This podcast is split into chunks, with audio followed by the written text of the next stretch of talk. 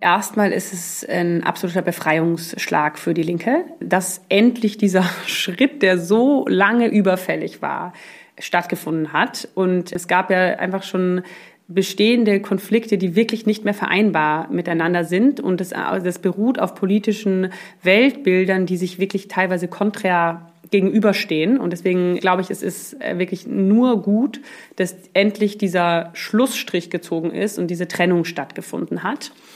Und wenn wir uns dann auch, also ich habe mir so ein paar Meinungsforschungsstudien angeschaut, wo auch sichtbar wird, dass eigentlich auch vom Wählerpotenzial es gar nicht so viele Überschneidungen gibt mit der Linkspartei.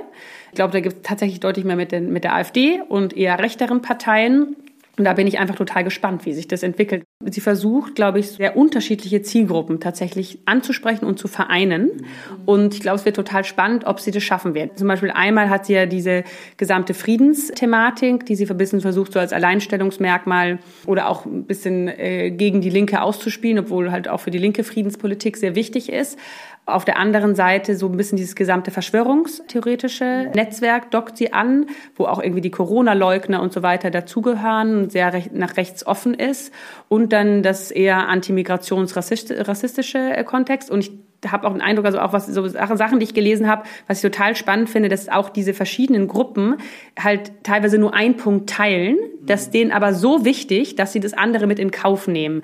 Da bin ich total gespannt, wie sich das trägt, also ob sie es trotzdem schafft, so eine Kernzielgruppe aufzubauen, die irgendwie auch miteinander funktioniert.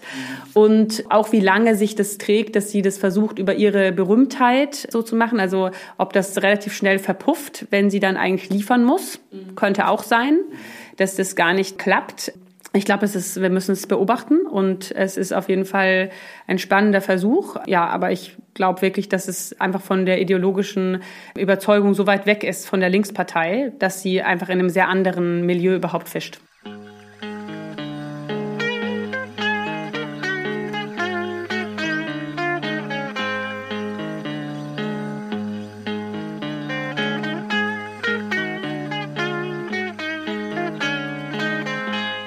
Hallo und herzlich willkommen. Wie ihr gerade schon in den Soundbites gehört habt, sprechen wir heute über das Bündnis Sarah Wagenknecht, darüber, was das Projekt für die Linkspartei bedeutet und wie sich die Linkspartei aber auch selbst versucht zu erneuern. Valentin, das Projekt Sarah Wagenknecht oder die Partei Bündnis Sarah Wagenknecht, das ist ja gerade ein sehr neues noch, aber irgendwie auch noch ganz schön unklares Projekt. Wie siehst du denn das? Ja, hallo auch nochmal von mir. Ich finde es schon auch ganz schön überraschend, dass wir mittlerweile über ein Jahr irgendwie Zeitungsartikel darüber mhm. lesen, dass Sarah Wagenknecht eine neue Partei mhm. gründet und trotzdem noch so wenig irgendwie klar ist, was das mhm. jetzt genau heißt. Also mhm. soll irgendwas mit Vernunft zu tun haben, habe ich gehört. Und sie wollen gegen die Deindustrialisierung des Wirtschaftsstandorts Deutschland eintreten, finden Verbrenner gut und Cancel Culture blöd. Aber ansonsten äh, hat ich noch nicht so viel mitgekriegt, mhm. was denen wichtig ist. Es wirkt so ein bisschen so, als hätte man jetzt praktisch mit Hilfe von irgendwelchen Umfrageinstituten sich so eine Partei zusammengeschustert mhm. und gesagt, okay, ja, hier haben wir einerseits die Corona-Leugner, die äh, irgendwie gerade nicht gut aufgehoben sind im Parteienspektrum. Dann gibt's Leute, die gesellschaftspolitisch sehr konservativ eingestellt sind, aber so grundsätzlich Umverteilung gut finden. Mhm. Und dann gibt es irgendwie noch so ein paar Überreste von der alten Friedensbewegung, die mit Putin verhandeln wollen. Mhm. So, und die alle schmeißt man jetzt irgendwie so ein bisschen zusammen in einen Topf, rührt dreimal um und dabei kommt dann das Bündnis Sarah Wagenknecht raus. Also so habe ich ein bisschen den Eindruck. Wie mhm. siehst du das? Ja, ich finde es irgendwie sehr spannend, weil das, wie du gesagt hast, es schon lange so ein Raunen darüber gibt. Auch klar war schon seit langer Zeit, dass Sarah Wagenknecht und die Linkspartei auf jeden Fall nicht mehr zusammengehen. Und die Frage halt war, was macht sie? Weil in der Vergangenheit ja oft so One-Woman oder One-Man, aber meistens One-Woman-Parteigründungen eher schiefgegangen sind. Also denkt man an Frauke Petri und die Blauen. Die sind dann doch in der Versenkung verschwunden. Und dieses Schicksal könnte ja auch einer Wagenknecht-Partei leicht passieren. Mhm. Deswegen ist es jetzt erstmal spannend, dass sie das, finde ich, überhaupt macht. Und mir geht's dann aber wie dir. Also es ist wirklich, wirkt so ein bisschen wie so ein Potpourri aus allen Enttäuschten irgendwie. Und die Frage, die jetzt im Soundbite ja aber auch schon gestellt wurde, ist halt, ob das wirklich hält. Und ob da auch die Umfragen halten, was sie versprechen.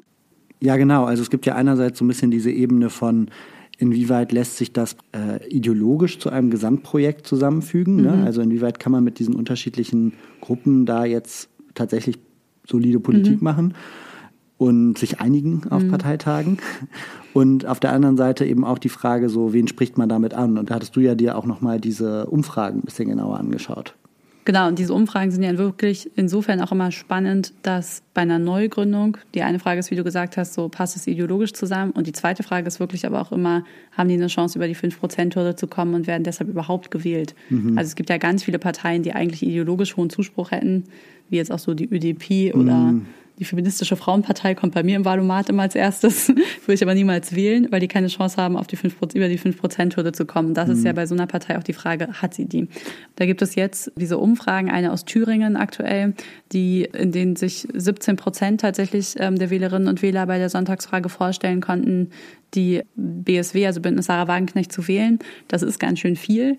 Ich kann mir vorstellen, dass es aber da in Thüringen auch so ein bisschen so einen Sonderfall gibt, einfach weil die AfD auf der einen Seite als Alternative einfach schon sehr rechtsextrem ist mit Björn Höcke und die Linkspartei auf der anderen Seite halt schon seit neun Jahren regiert und notwendigerweise dann natürlich viele WählerInnen auch enttäuscht hat. Mhm.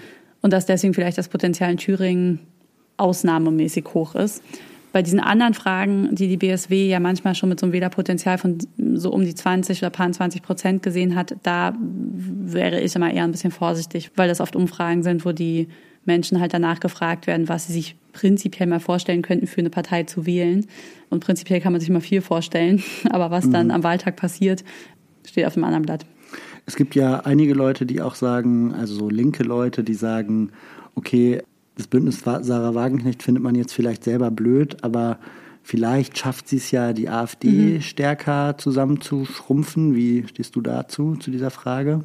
Ja, das bleibt abzuwarten, glaube ich, aber das kann natürlich schon sein. Also gerade bei den WählerInnen, die für eine strikte Migrationspolitik sind, die auch sehr enttäuscht sind von diesem auf eine Art und Weise auch im Osten gebrochenen Leistungsversprechen, also denen versprochen wurde, dass sie jetzt mit guter Leistung was werden können und für die sich das persönlich gar nicht eingelöst hat.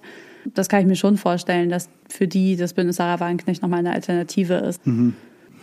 Ja, das finde ich auch eine spannende Frage. Vielleicht müssen wir gegenüber unseren HörerInnen einmal zugeben, dass wir jetzt den Gründungsparteitag von Bündnis Sarah Wagenknecht vor allem als Anlass nehmen, um über wirklich linke Politik zu sprechen, nämlich über die Linkspartei und den Erneuerungsprozess der Linkspartei. Wir hatten es ja schon angekündigt. Und genau dafür haben wir uns eine ziemlich spannende Gesprächspartnerin eingeladen. Magst du dich vielleicht kurz vorstellen, Inken? Ja, genau. Es ist Litzer Pflaum. Litzer kennen die ganz langjährigen HörerInnen unseres Podcasts vielleicht noch. Litzer war vor zweieinhalb Jahren schon mal zu Gast bei uns im Podcast. Litzer hat die Seebrücke mitgegründet, ist jetzt neu Mitglied bei den Linken und ist auch Mitinitiatorin der Kampagne Eine Linke für alle. Von der habt ihr vielleicht schon gehört. Zumindest in unserem Freundeskreis hat das viele Leute ganz schön beschäftigt, ob sie in die Linke eintreten oder nicht. Und Litzer war eine Mitinitiatorin dieses Schwungs. Ja, und zum Stichwort Freunde und Bekannte. also bei mir war es auf jeden Fall so, dass so in den letzten Wochen viel diskutiert wurde, wer bei den Linken jetzt neu eintritt mhm. und Teil dieses Erneuerungsprozesses sein will. Und das war ja auch so ein bisschen einer der Anlässe, warum wir diese Folge gemacht haben, dass wir das Gefühl hatten, wir müssen mal reden über dieses Thema. Und anlässlich dieser Folge haben wir dann eben auch mal reingefragt in unseren Freundes- und Bekanntenkreis, wie die Leute das da so sehen und haben ein paar Sprachnachrichten bekommen, die wir euch jetzt einfach mal vorspielen würden. Ich bin Elenos und ich bin in die Linke eingetreten, zu meiner eigenen Überraschung, weil eigentlich hatte ich immer ein anarchistisches Selbstverständnis, habe ich auch jetzt noch und hatte eigentlich sonst nie mit Parteien was am Hut, außer dass ich sie halt ab und zu gewählt habe und sie tatsächlich einfach manchmal nützlich waren, so für eine kleine Anfrage oder so. Das sind ja dann so strukturelle Sachen und auch informationelle, finanzielle Sachen, die da dranhängen, die man manchmal übersieht. Und ja, ich bin eingetreten, weil ich die Vorstellung unerträglich fand, dass das Linkeste, was wir in der Parteilandschaft haben, die Grünen sind oder so ein Law and Order Scholz. Und ich dachte immer, Mann, warum gehen die Leute nicht zu Linken? Und dann kommt natürlich der Punkt, wo man merkt, ah, muss man vielleicht selber machen, wenn man Veränderung will. Und jetzt bin ich da drin, habe aber keine Heilserwartung, sondern bin ergebnisoffen. Ich gucke mir das mal an.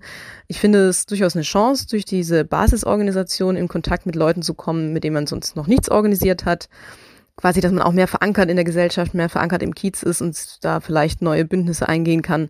Das sehe ich gerade mit Aussicht auf stärker werdende autoritäre Tendenzen als überlebenswichtig. Aber im Herzen bleibe ich natürlich Anarchistin.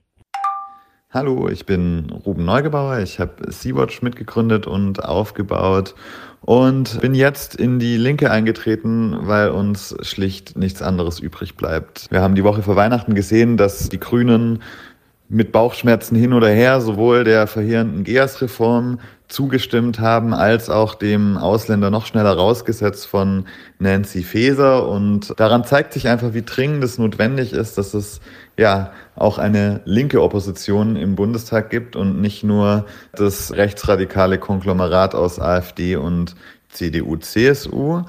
Wir sehen jetzt daran, dass die Linkspartei den Fraktionsstatus verloren hat, wie verheerend das eigentlich ist, wenn wir keine starke Linke haben. Wir können ja noch nicht mal mehr kleine Anfragen stellen. Und deswegen ist es so wichtig, dass ja jetzt sehr viele Leute ähm, den Entschluss getroffen haben, in die Linkspartei einzutreten. Lange war ja die Sarah Wagenknecht ein Grund für mich, das nicht zu tun weil die eben auch irgendwie rassistische Positionen mit vertreten hat. Aber da die Wagenknechte jetzt ja die Partei verlassen haben, ja, und da es einfach dringend nötig ist, weil wir es nicht zulassen können, dass, ja, dass es eben keine linke Partei in den Parlamenten mehr gibt, war jetzt der Entschluss sehr klar, dann doch in die Partei einzutreten. Hallo, hier ist Caro. Der Grund, warum ich mich entschlossen habe, für das Europaparlament auf der Liste der Linken zu kandidieren, liegt hauptsächlich wirklich im, im Rechtsruck, der mich extrem besorgt. Auch in der Woche, wo ich das jetzt gerade aufnehme, sind die Bauernproteste, die ja massiv von rechts unterwandert, aber auch teilweise mitgeplant und mitgestaltet werden. Und in so einer Situation, wo sich alles nach rechts bewegt, finde ich es unabdinglich und notwendig, linke Institutionen zu schützen. Und darf, dazu gehört für mich natürlich auch die Linkspartei. Ich hatte nicht vor, Parteipolitik zu machen, bin auch von den Vorsitzenden spezifisch deswegen parteilos angefragt worden, weil es darum geht, Verbindungen zu stärken und praktisch ein, ja, starkes Bündnis aus einmal dieser institutionellen Politik, aber auch Bewegungen, meinetwegen auch Gewerkschaften und weiteren Organisationen zu bilden. Und dafür kann es auch eben von Vorteil sein, keine Parteimitgliedschaft zu haben. Hallo, ich heiße Steffen und ich bin seit etlichen Jahren in der Linken organisiert. Aktiv bin ich vor allem in meinem Ortsverband, das ist die Linke in Kreuzberg und in der Bundesarbeitsgemeinschaft Klimagerechtigkeit. Dort sind jeweils auch neue Mitglieder angedockt in den vergangenen Wochen und mein Blick auf die Eintritte, die seit dem Abgang von Wagenknecht da ihren Weg in die Linke gefunden haben, ist alles in allem richtig positiv. Zum einen, weil die, die ich hier kennenlernen konnte, bisher durch die Bank weg engagierte, schlaue und tatendurstige Leute sind und ich mich ziemlich freue, mit ihnen viel zu machen.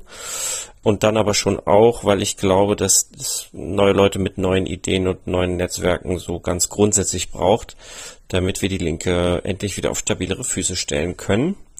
Dabei wird sich die Partei sicher ändern und auch äh, viele von uns, aber das ist auch gut so. Ich hoffe, dass viele ihren Platz in meiner Partei finden und auch noch viele neue dazukommen. Sonst wird es nämlich echt knapp. Nicht, dass die Linke die einzige Lösung da draußen ist gegen Rechtsruck, Sozialabbau, Klimakrise und globale Ungerechtigkeit. Aber keine Linke ist mal definitiv auch keine Lösung. Also herzlich willkommen und auf viele gemeinsame Abenteuer. Hey, ich bin Stephanos und bin seit zehn Jahren Mitglied in der Linken. Eingetreten bin ich meiner Heimatstadt Köln und bin jetzt in Berlin-Neukölln aktiv.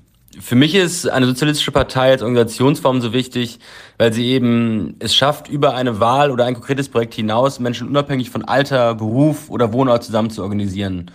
Und ich denke, viele erkennen diesen Wert jetzt und freue mich total über die ganzen Beitritte, die jetzt gerade stattfinden. Und gerade bei uns in Neukölln ist der Zuschauer wirklich riesig. Der Großteil hier ist eher jünger und mit akademischem Hintergrund. Und auch wenn andere das vielleicht so als Zeichen für den Wandel der Partei hin zu einem bestimmten Milieu werten, sehe ich das erstmal anders. Viele haben schon politische Erfahrungen von den Neuen und eine klare klassenpolitische Ausrichtung. Und deswegen hoffe ich, dass wir mit all dieser Organisationserfahrung, die jetzt in die Partei fließt, die Parteistrukturen einerseits offener gestalten können und es andererseits wie wir mehr schaffen, arbeiten und auch migrantische Menschen zu organisieren und anzusprechen. Und für meinen Teil kann ich sagen, in meinem Umfeld sind die Leute wirklich extrem motiviert und ich hoffe, dass jetzt der Grundstein gelegt wird, um in Zukunft all die Arbeitskämpfe, die Bewegungen für öffentlichen Wohnraum oder für eine Klimawende in einer Stimme zusammenzuführen und wieder zu einer echten linken Option für die Menschen, die hier und die Gesellschaft zu werden. Eine Frage ist jetzt natürlich, wie wir all die Neumitglieder gut einbinden können. Ganz klassisch würde ich sagen, können wir mit mehr Menschen natürlich auch bei Verteilaktionen und Plakataktionen mehr Inhalt und Material an mehr Menschen bringen. Das ist das eine. Aber wie viele Anlaufpunkte für konkrete inhaltliche Arbeit im Kiez oder im Viertel es gibt, ist natürlich auch von Ort zu Ort unterschiedlich. Bei uns in Neukölln kann ich zum Beispiel ganz konkret sagen, dass ich zum Beispiel im linken Gewerkschaftsratschlag mit anderen Beschäftigten vernetzt werden kann. Oder man kann in einer Arbeitsgruppe für die Schaffung eines Sozialfonds für Neukölln mitarbeiten, äh, der sich an der Arbeit der KPÖ in Graz orientiert. Das sind sicher so Beispiele, die auch an anderen Orten Sinn machen würden. Und ich denke, Neumitglieder sollten da keine Scheu haben, so etwas auch selbst in die Hand zu nehmen. Sollten die Strukturen vor Ort zum Beispiel eher eingeschlafen oder eben total klein sein. Und gleichzeitig ist es wichtig, finde ich, die neuen, die auf träge wirkenden Strukturen einer Partei näher zu bringen. Ich denke, es ist oftmals einfacher, Einfluss zu nehmen, als es von außen scheint. Das ist gerade wichtig, wenn es auch darum geht, alte und verkrustete Strukturen manchmal aufzubrechen, mit neuem Personal in Gremien und für Parlamente sich neu zu ordnen und wieder mehr Menschen erreichen zu können. Und durch die Erneuerungskampagne, die jetzt gerade läuft, mit all den Neuen, hoffe ich mir, dass wir diesen Wandel wirklich strukturell und bundesweit umsetzen können. Und da sind zum Beispiel Quoten für Arbeiten und migrantische Menschen oder eben auch Neumitglieder sicher total gute Ansätze. Da sind wir wieder. Ihr habt ja jetzt in den Sprachnachrichten einige gute Gründe dafür gehört, einzutreten in die Linkspartei und auch einige gehört, die sich dagegen entschieden haben. Ein Grund, warum einige Leute jetzt auch eintreten, ist halt der starke Rechtsruck und dass die Menschen das Gefühl haben, wir müssen dem jetzt wirklich mal was entgegensetzen. Und da ist jetzt ganz schön viel passiert Anfang des Jahres. Und Darüber werden Valentin und ich in der Abmoderation auch nochmal sprechen. Das wollten wir euch schon mal ankündigen, dass wir da auch nochmal ein bisschen über die aktuellen Proteste sprechen, wie die eigentlich so groß geworden sind und was vielleicht auch gegen die AfD helfen kann. Ja, jetzt möchten wir euch aber erstmal ganz viel Spaß wünschen beim Gespräch mit Litzer.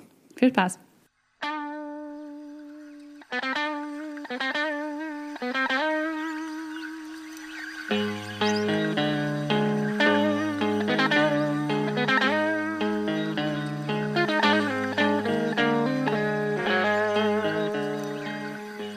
Jetzt zum Podcast-Gespräch. Wir haben uns jetzt hier mit Litza in Berlin-Kreuzberg getroffen und sitzen zusammen in so einem Hinterhofbüro. Und ich freue mich schon sehr auf das Gespräch. Hallo Litza. Hi. Hi. Ja, stell dich doch gerne einfach nochmal den Hörerinnen und Hörern vor. Du bist ja jetzt schon lange in sozialen Bewegungen aktiv und jetzt bist du in die Linke eingetreten. Und du hast sogar davon auf dem letzten Parteitag erzählt. Warum hast du denn das gemacht? Genau, ich bin Litza. Ich bin schon lange aktivistisch ähm, aktiv. Insbesondere war ich in der Migrationsbewegung aktiv, habe die Seebrücke mitgegründet und denke aber auch in diesem Kontext schon lange darüber nach, wie eigentlich linke Realpolitik vielleicht auch anders gestaltet werden kann.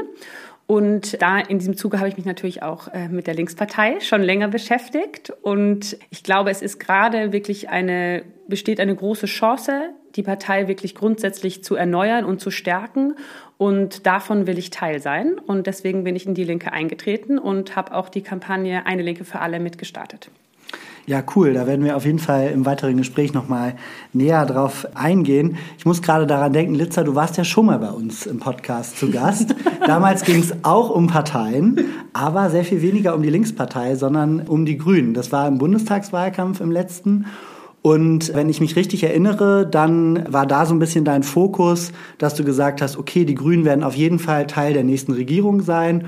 Ob das gut oder schlecht wird, hängt so ein bisschen davon ab, ob da jetzt die richtigen Leute reingehen. Jetzt, zwei Jahre später, ist die Linkspartei bei dir im Fokus. Wie kam es dazu? Ja, ich habe auch auf dem, auf dem Weg hierhin zum Gespräch mit euch, habe ich auch tatsächlich darüber nachgedacht, dass ich ja schon mal in dem Podcast war und dass ich da ja eine ganz andere Strategie hatte, würde ich sagen. Und habe selber dann nochmal reflektiert, habe einfach gemerkt, dass ich auch einfach viel gelernt habe in den letzten zwei Jahren und das aber tatsächlich der Grund, warum ich jetzt dieses Projekt mache, eben auch mit dem, was ich davor gemacht habe, zusammenhängt und eher aufeinander aufbaut. Zu der Zeit hatten wir ja überlegt, also mit einer Gruppe von Leuten, ob es nicht das Richtige ist, dass Menschen aus Bewegungen kandidieren und eben bei Linken oder auch Grünen in den Bundestag einziehen.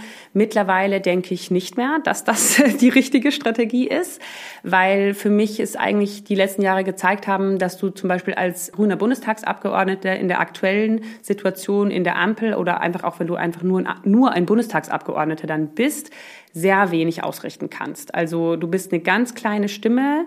Wir sehen ja auch immer mehr, dass die Menschen, die vielleicht die Linken der Grünen sind, eigentlich nichts verhindern konnten. Sie konnten nicht die Asylrechtsverschärfung verhindern, haben, konnten sich auch nicht für eine sozialere ähm, Politik einsetzen, sondern sind da so ein bisschen mitgehangen und gefangen, was die Partei macht. Trotzdem denke ich, ist es natürlich gut, wenn da auch gute Leute sitzen und die ihr Bestes geben. Aber für eine wirklich größere gesellschaftliche Veränderung reicht das bei weitem nicht aus. Und da bin ich der Meinung, dass es doch wirklich eine starke linke Partei braucht, die einfach eine viel größere Stimme hat, die Themen setzen kann und die ganz klare Positionen hat und we weniger einzelne Personen, die für Themen kämpfen. Mhm. Das heißt, man könnte vielleicht so ein bisschen sagen, die strategische Verschiebung, die da bei dir stattgefunden hat, das war so ein bisschen einerseits praktisch diese beim letzten Mal ging es noch sehr stark darum, so wer sitzt da im Bundestag, wer entscheidet. Und jetzt hat sich stärker hinbewegt zu so einem gesamtgesellschaftlichen Projekt, Mehrheiten, progressive Mehrheiten, die halt über einzelne Parteien hinausreichen? Könnte man das so sagen? Ja, ich würde schon sagen, mehr in die Richtung einer größeren Organisierung, würde ich sagen. Weil ich, genau, ich glaube trotzdem wichtig, die einzelnen Leute haben immer, können auch einiges ausrichten, aber es braucht eigentlich wirklich eine linke Kraft. Ich glaube, das ist die Verschiebung und die müssen wir aufbauen. Ja, da seid ihr jetzt auch schon dabei mit der Erneuerungskampagne, ähm, eine Linke für alle das ist ja alles erstmal ziemlich breit. Also sowohl eine Linke für alle als auch Erneuerung. Ähm, das kann ja ziemlich viel heißen. Und von daher versuchen wir jetzt erstmal im ersten Teil des Gesprächs ein bisschen besser zu verstehen, was ihr da eigentlich machen wollt. Was ist denn euer Ziel dabei und was würdest du sagen, ist die größte Chance von dieser Erneuerungskampagne? Also ich glaube, die größte Chance ist insgesamt, dass die Linke gerade an einem Moment ist, wo sie sich auf eine Art neu definieren kann. Das ist einfach aufgrund der Spaltung und dem Weggang eben ein, einiger von um Wagenknecht herum. Und dadurch ist die Linke erstmal befreit von diesem sich zermürbenden internen Kampf. Und ich würde sagen, die Linke hat eigentlich lange verpasst, so einen Schritt der Erneuerung zu gehen. Und damit meine ich auch wirklich eine grundsätzliche strategische Erneuerung in sehr vielen verschiedenen Bereichen Partei. ist natürlich ein riesiges Projekt. Das wird auch nicht in zwei Jahren abgeschlossen sein. Aber es gilt jetzt, die Fundamente dafür zu legen. Und das ist erstmal, glaube ich, eine totale Chance, aus der Krise heraus diesen Weg zu gehen. Und das ist absolut der richtige Moment. Und ich glaube, die die Chance besteht darin, dass wir vielleicht, wenn es irgendwie klappt, in den nächsten Jahren doch eine starke linke Partei aufbauen könnten, die äh, wirklich handlungsfähig ist, die reagieren kann und die insbesondere einfach Wahlen gewinnt, Gesellschaft organisiert und Mehrheiten organisiert. Und das ist auch das Ziel. Mhm. Das heißt, man könnte vielleicht sagen, aktuell, wie du gesagt hast, die Linke ist in der Krise. Irgendwie, jetzt hat sich die Bundestagsfraktion auch aufgelöst. Es ist irgendwie gerade so ein bisschen am Tiefpunkt, könnte man sagen, im Vergleich zu den letzten Jahren. Und du sagst, dieser Tiefpunkt ist eigentlich jetzt der perfekte Moment, um etwas Neues aufzubauen daraus. Könntest du vielleicht noch mal uns so ein bisschen mitnehmen, wie sowas dann konkret aussieht? Also was Neues aufbauen, eine große Organisierung. Was sind so die konkreten Aspekte, an denen ihr da arbeitet? Worum geht es da genau? Genau, ich würde einmal sagen, der Tiefpunkt ist fast schon ein bisschen vorbei wieder. sieht man, sie ist wahrscheinlich in der breiten Öffentlichkeit noch nicht so sichtbar, aber ich würde sagen, der Tiefpunkt war wirklich so vielleicht letztes Jahr im Frühling, wo noch nicht klar war, dass die Trennung bevorsteht, wo man wirklich im absoluten Null, wo es wirklich in einem Zustand war, wo sich nichts mehr bewegt hat. Und ich würde, sehe es jetzt auch so, dass mit diesen Schritten wurde irgendwie der Plan 25, den es auch niemand kennt, aber wo das erste Mal wirklich gesagt wird, wir wollen strategisch einen Prozess organisieren, wie wir uns verändern und erneuern, losgetreten. Und wir sind jetzt eigentlich, stehen da am Anfang von. Und für mich also für mich persönlich hat der sehr viel verschiedene Bereiche. Also einmal geht es darum, als Partei wieder in die Gesellschaft zu wirken und Vertrauen aufzubauen. Da ist, wenn wir uns Beispiele anschauen, was gibt es für erfolgreiche linke Parteien, waren ja auch bei euch schon mal zu Gast, die KPÖ, aber auch die belgische Arbeiterinnenpartei, sind es eher Parteien weniger wie in vielleicht in den Jahren davor, die auf so Bewegungsmomente und Bewegung gesetzt hat. Das haben wir jetzt Podemos, sondern eigentlich Parteien, die auf eine sehr konkrete und auch kleinteilige Organisierung setzen und es auch eigentlich so sehen, dass die wichtigste politische Arbeit eigentlich zwischen den Wahlen stattfindet, dass du wirklich versuchst, die Menschen zu erreichen. Damit hat die Linke hat schon vor ein paar Jahren angefangen, im Kleinen auch so Organizing aufzubauen. Es gibt auch schon KV, also Kreisverbände, die für das versuchen auch schon anzuwenden. Und ich glaube, da braucht eine extreme Stärkung und wirklich zu gucken, wie, was für Maßnahmen müssen da gemacht werden, damit man auch wirklich die Zielgruppen erreicht, die man ansprechen will. Und das auf einer sehr konsequenten, konsequenten und täglichen Basis. Und ich glaube, dass diese vertrauensaufbauende Basisarbeit wirklich ein Grundstein einmal für die Erneuerung ist und super wichtig. Und auf der anderen Seite sehe ich auch, die andere Seite muss die Linke kampagnenfähiger werden. Das heißt, in der Lage sein, auch bundesweit sehr schnell zu reagieren oder auch Themen selber zu setzen. Das klappt, würde ich sagen, auch nicht so gut. Das ist auch schwierig, aber ich glaube, dass du A, aus den Erkenntnissen, die du aus der Basisarbeit hast, wo du ja auch einen viel größeren Wissensschatz eigentlich hast, was sind die Probleme der Menschen, wenn du im täglichen Gespräch bist, dass auch diese Probleme bundesweit aufgezeigt werden, angeprangert werden und somit auch gezeigt wird, für was die Partei eigentlich steht. Ja, voll spannend. Jetzt ist es ja aber so, dass so ein Ansatz, der so sehr auf Basisarbeit beruht, extrem viele Leute braucht und Parteien ganz schöne Tanker sind und es ganz schön schwierig ist, gerade in der Breite Parteien zu verändern. Wie ist denn da euer Ansatz?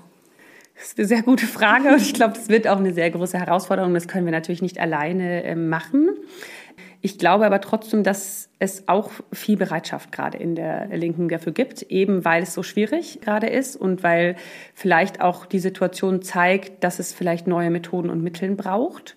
Und es ist eben auch nicht so, dass wir das jetzt ähm, neu mitbringen, sondern es gibt bereits in der Linken viele Leute, die sich schon lange zu Gedanken machen es gibt ja auch schon im Karl-Liebknecht-Haus äh, eine Organizing-Abteilung, die schon viel erprobt haben und auch einzelne Erfolge auch errungen haben, indem sie eben zum Beispiel Organizing in, lokalen, in, Wahlkämpf, äh, in Wahlkämpfen im Lokalen eingesetzt haben.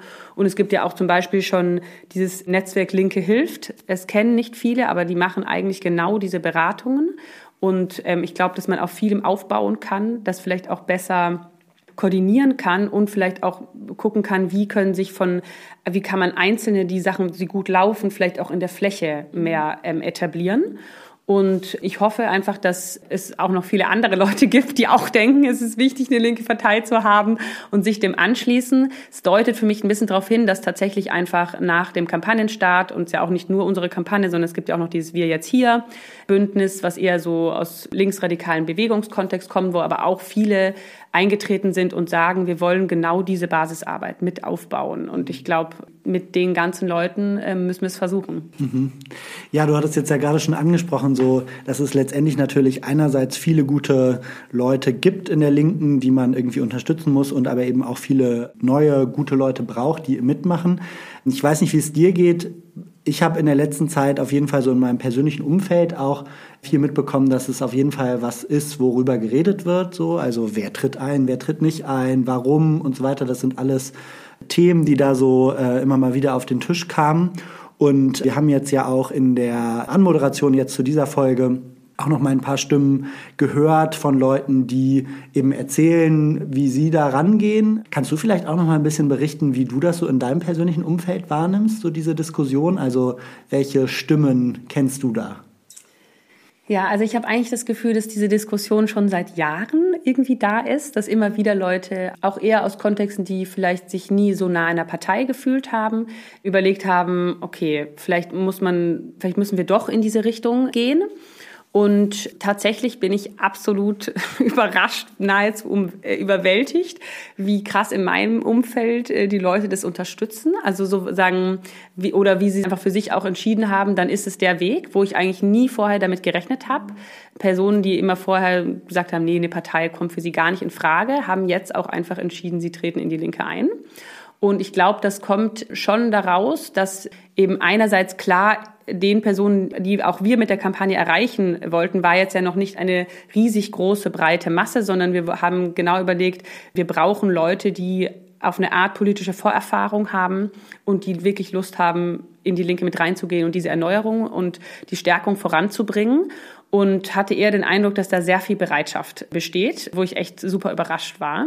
Natürlich gibt es auch Stimmen, die sagen, ob das die richtige Strategie ist. Ich sage ja aber auch auf keinen Fall, dass jetzt alle diese Strategie wählen sollen oder dass es nicht mehr wichtig ist, Bewegungen zu organisieren und diese Eskalationsmomente oder Momente, wo wirklich Kraft auf der Straße entsteht, um Gottes Willen, die soll es nach wie vor geben, die muss es geben. Hallo. Ich möchte mich kurz bei unseren Fördermitgliedern bedanken. Ihr ermöglicht es, dass wir jeden Monat unabhängig und werbefrei diesen Podcast produzieren können. Wenn ihr noch nicht dabei seid, uns aber auch gerne unterstützen wollt, dann könnt ihr das ganz einfach machen. Klickt unten auf den Link in den Show Notes und schließt eine Fördermitgliedschaft ab. Schon mit drei Euro seid ihr dabei und unterstützt uns und den Dissens Podcast im Doppelpack. Ganz vielen Dank und jetzt viel Spaß beim Weiterhören. Wir haben ja relativ viel jetzt schon drüber gesprochen, was euer Plan aktuell ist. Und du hast jetzt auch schon viel gesagt, was vielleicht auch schon ganz gut läuft im Kern und man irgendwie noch verbessern kann oder wo ihr noch mit ansetzt. Und vielleicht ist es aber trotzdem auch spannend, nochmal darauf zu gucken, was eigentlich die Gründe dafür sind, dass es der Linkspartei aktuell so schlecht geht und auch, dass die Umfragewerte so schlecht sind.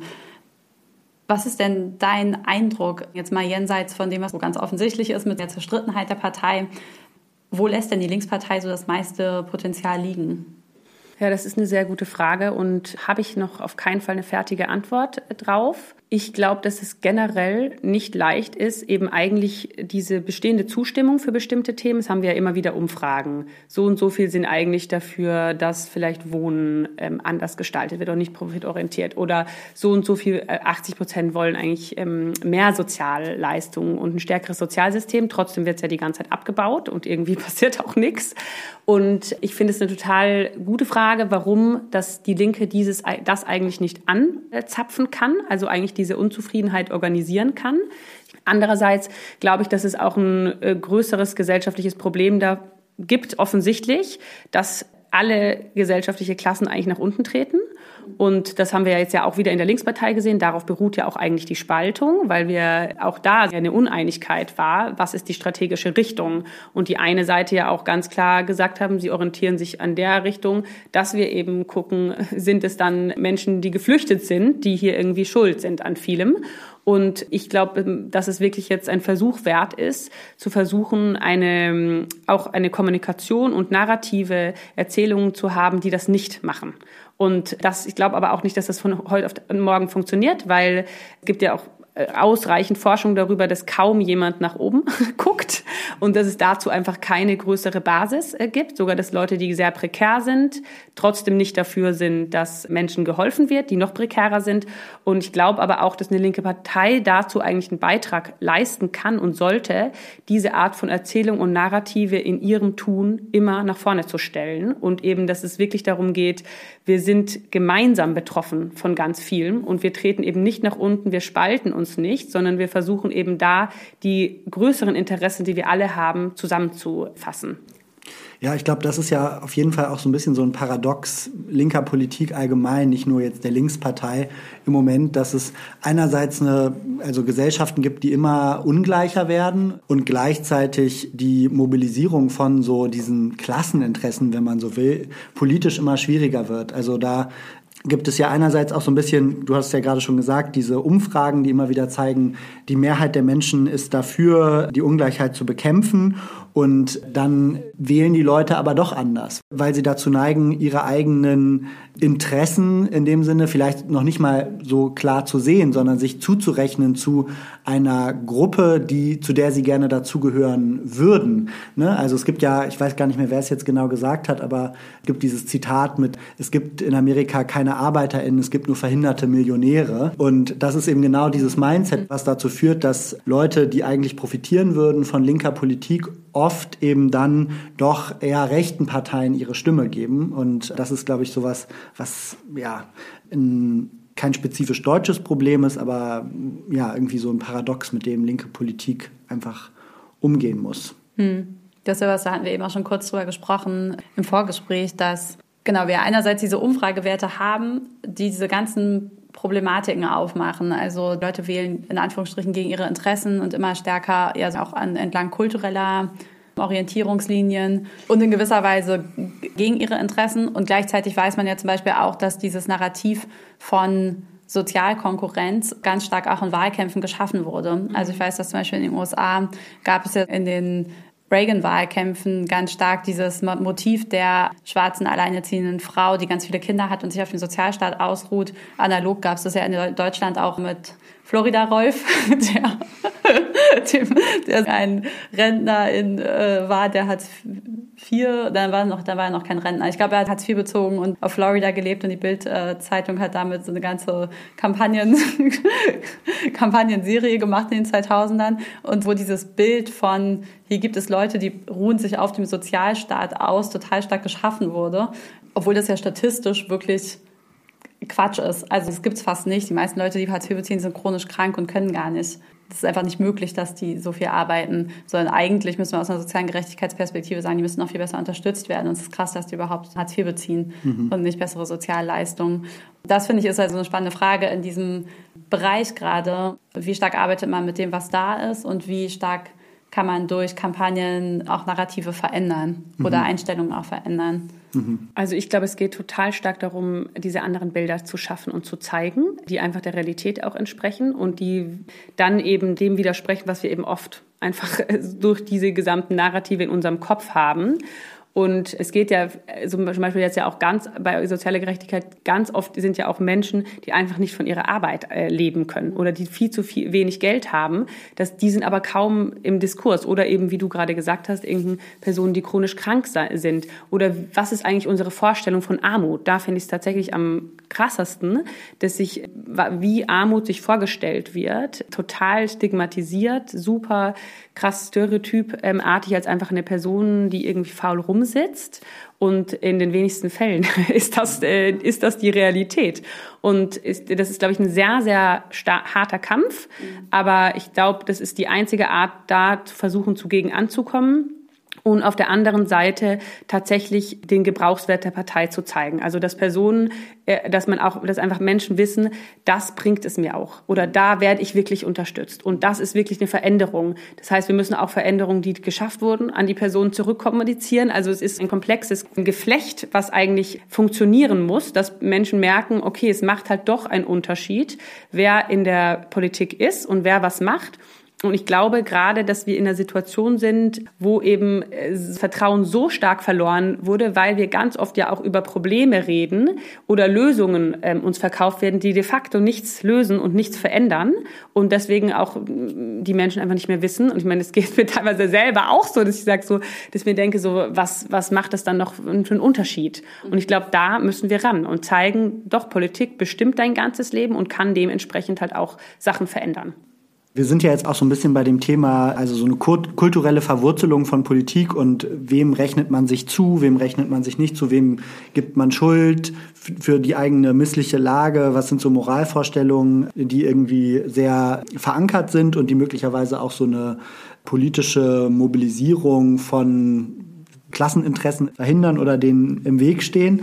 Und da fand ich auch ganz interessant, es gibt ja von Steffen Mau jetzt dieses neue Buch Triggerpunkte, wo er eben einfach mal guckt, wie sind denn gesellschaftlich Einstellungen gelagert. Und da beobachtet er zum Beispiel, dass in den 70er Jahren es noch so war, dass praktisch die dass so die Vorstellung, dass Leistung sich lohnt, eine Einstellung war, die vor allem in den oberen Schichten sehr vertreten war und in den, bei den einfachen ArbeiterInnen man praktisch gesagt hat, nein, es ist nicht nur die Leistung, sondern wir ähm, müssen, sind hier zum Beispiel auch gezwungen, unsere Arbeitskraft zu verkaufen und dadurch können wir gar nicht so reich werden wie die Leute, denen die Fabriken gehören. Und dass sich das in den letzten Jahren eben total verschoben hat, dass es mittlerweile eigentlich die einfachen Arbeiter sind, die am stärksten an dieses Prinzip glauben glauben, die Reichen eigentlich sich der Ungerechtigkeit immer bewusster werden und wissen, dass es nicht an Leistung liegt, dass sie reich sind und dass es aber eben praktisch die einfachen Arbeiter sind, die sehr empfänglich werden für Sozialchauvinismus dann zum Beispiel gegenüber den Leuten, die Hartz IV beziehen. Und das ist auch sowas, so in Vorbereitung auf die Folge habe ich, muss ich da auch noch mal jetzt dran denken an so diese ganze Debatte, die wir jetzt ums Bürgergeld hatten und wie da rechte Akteure eben extrem darauf gesetzt haben, die Leute, die unterbezahlt arbeiten gehen, jetzt aufzuhetzen gegen die Leute, die gar keine Arbeit haben. Und das ist irgendwie auch so ein Aspekt, der einfach heftig ist und der natürlich, wo ich auch den Eindruck habe, da gibt es eben auch einen Kulturkampf, den man aber auch von links mitführen muss, weil sonst verändern sich so die Baselines eigentlich gesellschaftlich, mhm. dass man da auch gar nicht mehr gegen ankommt. Ja, also ich finde es einen total spannenden ähm, Aspekt und äh, insbesondere, wie verändert man einfach ein so festsitzendes Paradigma oder irgendwie Leitbild. Ich glaube, das wird Jahre dauern, ehrlich gesagt, weil das ja auch über Jahre aufgebaut hat. Und ich finde es auch immer wieder spannend, wie man sieht, auch wer hat irgendwie eine starke Lobby auch im öffentlichen Diskurs. Fand ich auch zum Beispiel bei dieser Elterngeldgeschichte, wo das Elterngeld für sehr reiche oder sehr gut verdienende Paare gekürzt werden sollte. Und innerhalb von einem Tag irgendwie alle Medien überall waren ganz laute Stimmen von Müttern, Vätern und so weiter, die sich dagegen gesetzt haben. Wobei diese Bürgergelddebatte, da, da habe ich das Gefühl, da wurde nur irgendwie, also überhaupt nicht mal von den, ging es gar nicht darum, dass es eigentlich total notwendig ist und dass es immer noch viel, viel, viel zu wenig ist. Und das ist, glaube ich, ein, finde ich auch einen krassen Aspekt, dass es einfach kaum diese Stimme gibt, die dafür kämpft und die, die dann auch vielleicht dazu führen könnte, dass sich dieses Leitbild oder so ändert. Und genau, ich glaube, das ist echt auch eben eine große Aufgabe. Und ich glaube auch, dass es eine Aufgabe einer linken Partei ist, genau diese Interessen wieder zu organisieren und hörbar machen.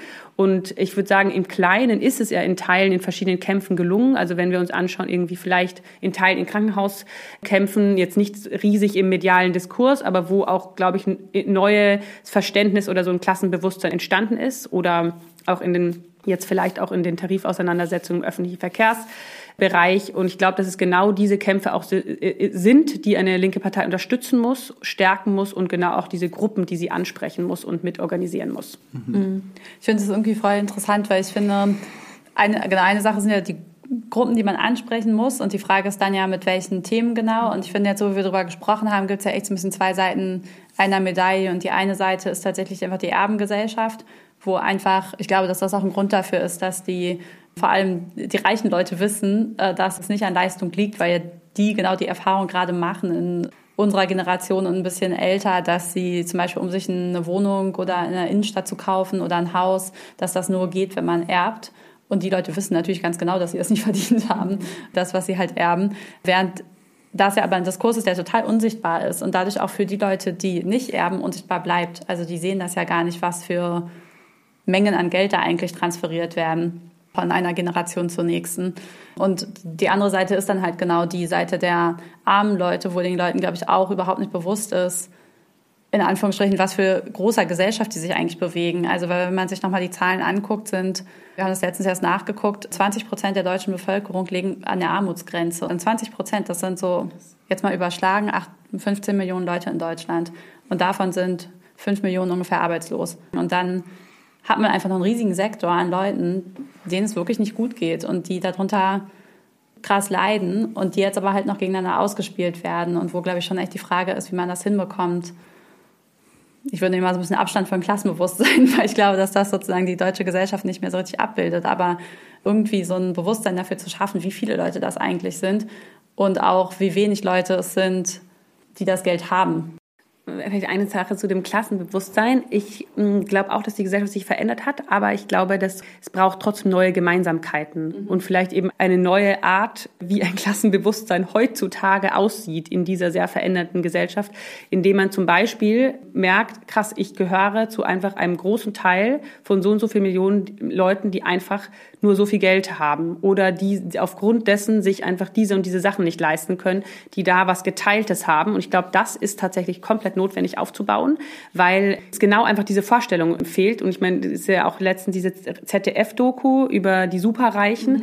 fand ich echt auch selber nochmal zu sehen, richtig krass. Einfach in was für einem Paralleluniversum die leben, wie versteckt und heimlich. Und es einfach für die meisten, sogar irgendwie mittlerweile sehr privilegierte Personen wie ich, das einfach überhaupt nicht sehe. Und ähm, wenn ich jetzt auch irgendwie an meine Mutter denke, die zum Beispiel auch von Armut betroffen ist, das ist einfach eine krass andere Realität, wenn du einfach überlegen musst und auch wie die Sozialleistungen teilweise gestrickt sind, was für äh, Steine sie dir immer wieder in den Weg äh, werfen, da kannst du einfach gar nicht weiterkommen und daraus wiederkommen. Mhm. Ja, und das ist irgendwie krass, weil die Leute ja genau die sind, die sich nicht wehren können, weil die so wenig Zeit haben und so krass hasseln in ihrem Leben, dass sie das gar nicht nachvollziehen können und dann auch gar nicht demonstrieren gehen können. Also ich habe jetzt gerade, gab es nochmal so eine Tagesschau, Slide zu dem neuen Haushalt und wer jetzt eigentlich in diesen Sparsachen am meisten auf die, die höchsten Mehrbelastungen zukommen. Und die höchsten Mehrbelastungen kommen auf alleinerziehende Mütter, also alleinerziehende, die ja meistens alleinerziehende Mütter sind, zu, einfach weil die keine Lobby haben. Die haben einfach keine Zeit, sich dann noch darum zu kümmern, dass sie irgendwie politisch vertreten werden. Mhm. Und das finde ich ist halt echt eine spannende Frage in Bezug auf eine linke Partei, wie man es schafft, Leute dafür zu mobilisieren, sich genau für diese Leute im Grunde ja einzusetzen, die selber keine Zeit dazu haben. Mhm. Ja. So, und sich mit denen solidarisch zu fühlen. Ja, das ist auch ein Stück weit eine strukturelle Herausforderung einfach bei linker mhm. Politik, ne? dass man einerseits möchte man keine reine Stellvertreterpolitik ja auch machen, ne? Mhm. also man möchte ja auch nicht nur Voll. für die Leute immer sprechen, sondern man möchte ja auch denen die Möglichkeit geben, sich einzubringen und gleichzeitig sind die Leute, die man versucht zu vertreten, zu stärken, eben genau die, für die die Hürden, sich zu engagieren und einzubringen, am höchsten sind. Und damit muss man auf jeden Fall umgehen. Litzer, du hast ja jetzt so das Schlagwort nochmal gesagt von das Gemeinsame, was man irgendwie teilt. Ne? Also so eine Art neues Klassenbewusstsein vielleicht, was es bräuchte, von so, hm, wo stehe ich in der Gesellschaft und wer steht da noch alles. Ne? Also könnte genau. man das vielleicht übersetzen. Gleichzeitig, wir sind ja jetzt noch äh, beim Thema Herausforderungen für die Linkspartei. Und da sieht man ja eben ganz deutlich, dass eigentlich die Krisen der letzten Jahre eigentlich alle welche waren, von denen die Linke, gesellschaftliche Linke nicht profitieren konnte. Also da gibt's ja einerseits Krieg, da hat sich die gesellschaftliche Linke dran zerlegt. Dann gab es Corona, da hat sich auch ganz schön dran zerlegt. Dann aber auch die Themen wie Migration, das wäre dann ein bisschen der Kampf zwischen Sarah Wagenknecht und ihren Gefolgsleuten und dem Rest der Linkspartei, wo es da eben auch sehr stark zur Sache ging. Aber auch bei Klima ist es ja auch immer wieder so eine Frage, ne? ob da auch eigentlich, also inwieweit das auch spaltet, das linke Lager, die Einstellung zu stärkerem Klimaschutz.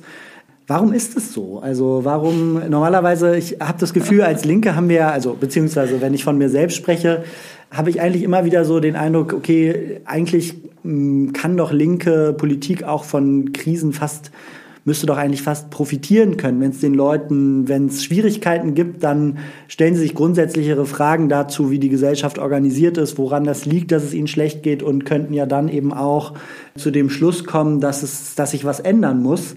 Aber scheinbar passiert das nicht. Wie blickst du da drauf, auf diese ganzen vielen Spaltungslinien, die sich innerhalb des linken Lagers in den letzten Jahren so immer wieder auftun? Also mir fallen da so zwei Aspekte ein, die ich da, glaube ich, ganz wichtig finde. Also einmal, glaube ich, fällt sowieso dieses gemeinsame fällt linken Leuten nicht so leicht. Also das merken wir in unseren kleinen Gruppen, aber auch eben in größeren Zusammenhängen.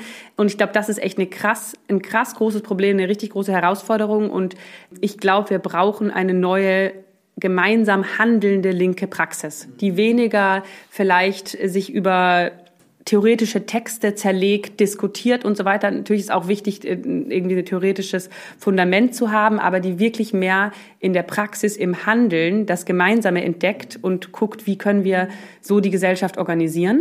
Und ich hoffe, dass die Linkspartei sich in diese Richtung entwickeln kann, auch Teil von dieser neuen Praxis werden kann. Und auf der anderen Seite, genau, die Frage mit den Krisen. Warum kann die Linke nicht genau in diesen Krisen organisieren und irgendwie Unterstützung gewinnen? Also das ist wirklich meine eigene Spekulation, aber ich habe den Eindruck, dass sich in so Krisen eigentlich bei den Menschen eher so der Horizont so verengt und dass eher das Angstgefühl vorherrschend ist. Und das Angstgefühl ist so das Gegenteil, glaube ich, von dem von Solidarität und Teilen. Und, und ich glaube auch, dieses Angstgefühl wird von jeder schlechten Nachricht und Krise weiter geschürt. Und ich glaube auch, dass wir deswegen auch als Linke insgesamt oder auch als linke Partei gar nicht mehr auch so mit dieser Angstkommunikation arbeiten sollten, weil das bezahlt im Endeffekt auf das falsche Konto ein, und zwar auf das Konto der Rechten. Und die werden, die profitieren, die werden immer stärker. Und ich glaube, wir müssen eigentlich deutlich freundlicher werden, netter und sympathischer und äh, konfliktfreier, um und auch in unserer öffentlichen Kommunikation, weil ich glaube, also ich glaube, es ist auch nicht sehr attraktiv. So, das führt echt zu einer Verengung und in der stecken wir gerade fest. Mhm, voll, das ist, muss ich gerade nochmal dran denken. Ich war vor ein paar Jahren mal auf einer ähm, internationalen Konferenz von Aktivistinnen und Aktivisten und da hat eine Forscherin oder Aktivistin, weiß ich nicht mehr genau, aus den USA gesagt, die Rechten, they win on fear and we win on hope. Und ja. äh, das stimmt, glaube ich. Da ist, glaube ich, echt viel dran, auch wenn man sich die erfolgreichen letzten Wahlkämpfe von äh, linken und linksliberalen Parteien anguckt. Äh, und das ist aber, glaube ich, genau wie du sagst, so innerhalb dieser Krisen fällt es einfach extrem schwer, diesen Hoffnungshorizont aufzubauen, weil man sich so sehr erdrückt fühlt irgendwie auch vom negativen Ausblick und von der Last dieser Krisen irgendwie. Und trotzdem glaube ich, dass da auch eine Aufgabe drinsteckt, weil es wird ja, jetzt wenn man sich die Klimakrise anguckt und so, in vielen Stellen wird es nicht besser werden. Wir müssen irgendeinen Umgang damit finden, wie wir trotzdem sagen können, und ich glaube auch den Leuten so eine Art Sicherheit vermitteln können, zu sagen, hey, aber hier kommt viel und es wird viel passieren. Aber A, ihr habt schon ganz schön viel gemacht. Also ja, oder ihr habt schon ganz schön viel auch gemeistert, jetzt auch gerade was so Transformationskompetenz angeht, zum Beispiel in den jetzt gar nicht mehr so neuen Bundesländern, aber in den östlichen Bundesländern. Und B, die größte Sicherheit, die wir haben können, schaffen wir gemeinsam mhm. und so. Und ich glaube, das ist aber wirklich ein Feld, wo man noch mal so ein bisschen drüber, wo wir noch mehr experimentieren müssen, wo man die Leute kriegen kann. Genau, jetzt wollen wir aber noch mal ein bisschen weitergehen im Gespräch ähm, und noch mal vielleicht auch einen Blick auf das Bündnis Sarah Wagenknecht ähm, werfen. Das sind ja nun genau die, die eher mit Angst und vielleicht auch zum Teil mit Wut auf alle, die was verändern wollen, Wahlkampf machen. Wie bewertest du denn jetzt die Abspaltung und was liegen da vielleicht auch für Chancen oder was auch für Gefahren drin? Also ich glaube, erstmal ist es ein absoluter Befreiungsschlag für die Linke, dass endlich dieser Schritt, der so lange überfällig war, stattgefunden hat. Und es gab ja einfach schon bestehende Konflikte, die wirklich nicht mehr vereinbar miteinander sind. Und das, das beruht auf politischen Weltbildern, die sich wirklich teilweise konträr gegenüberstehen. Und deswegen glaube ich, es ist äh, wirklich nur gut, dass endlich dieser Schlussstrich gezogen ist und diese Trennung stattgefunden hat. Und wenn wir uns dann auch, also ich habe mir so ein paar Meinungsforschungsstudien angeschaut, wo auch sichtbar wird, dass eigentlich auch vom Wählerpotenzial es gar nicht so viele Überschneidungen gibt mit der Linkspartei. Ich glaube, da gibt es tatsächlich deutlich mehr mit, den, mit der AfD und eher rechteren Parteien. Und da bin ich einfach total gespannt, wie sich das entwickelt, weil viele sagen ja irgendwie gut, wenn sie der AfD die Stimmen nimmt. Ist das so? Keine Ahnung, kann ich gar nicht beurteilen, ob das dann wirklich so ist, dass es dann so ein bisschen moderater wird oder vielleicht ist es aber auch eher so, dass eine weitere eher rechte Partei einfach das Lager stärkt. Gibt es ja auch irgendwie die Theorien dazu. Genau, deswegen denke ich, dass es äh, für uns als Linke einfach gar nicht mehr so eine große Rolle spielen wird. Okay, das ist jetzt erstmal ziemlich hoffnungsvoll. Aber es ist ja jetzt schon so, dass sie möglicherweise ein paar sehr bekannte Gesichter mitnimmt. Also Fabio Masi hat jetzt gesagt, dass er auch Teil des Bündnis Sarah Wagenknecht sein wird. Und das ist ja schon sehr versierter Finanzpolitiker, der auch einfach ganz konkrete parlamentarische Erfahrung hat. Ähm, und da bin ich schon mal gespannt, was das, oder hoffe ich, dass nicht noch viel mehr sehr, sehr erfahrenen Leute mitgehen. Da sehe ich, glaube ich, schon so ein bisschen so eine Gefahr drin. Aber mich würde noch mal interessieren, was du denn glaubst, worauf sie eigentlich genau abzielt oder ob sie sich eigentlich wirklich Chancen ausrechnet, irgendwo einzuziehen, weil das ist für mich irgendwie auch noch ziemlich fragwürdig, ob sie eigentlich oder ja, fragwürdig ist eher freundlich ausgedrückt, dafür, ob sie eigentlich wirklich eine Chance hat, irgendwo auch die ausreichenden Sitze zu bekommen. Ja, das finde ich auch total spannend und ist für mich auch total schwierig einzuschätzen.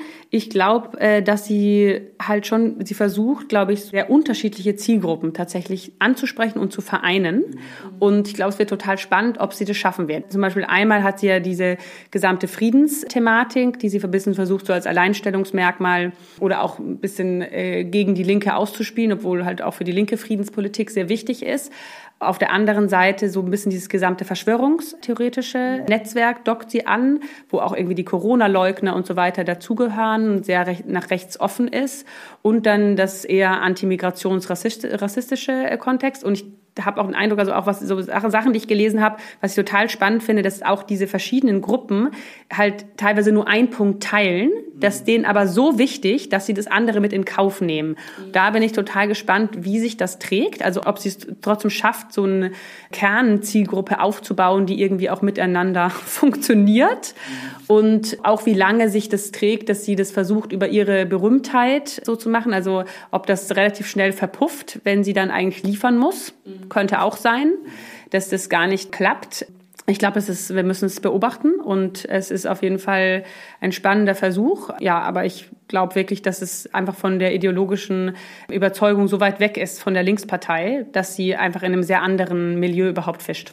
Das finde ich irgendwie auch richtig interessant. Das hat Steffen Mau am Ende seines dieses einen Spiegel-Interviews, auf das wir jetzt auch schon Bezug genommen haben, äh, gesagt. Meinte er sowas wie, weil er sehr empirischer Soziologe ist, die Wirklichkeit ist immer noch ein bisschen verrückter, als man so denkt und auch als man so theoretisch oder ideologisch getrieben oft denkt. Und die Leute können ganz schön unterschiedliche Weltbilder miteinander irgendwie vereinen, solange äh, das Gesamtpaket oder halt ihr wichtigstes Thema irgendwie hinhaut. Da bin ich einfach auch gespannt, wie das sein wird in der Partei.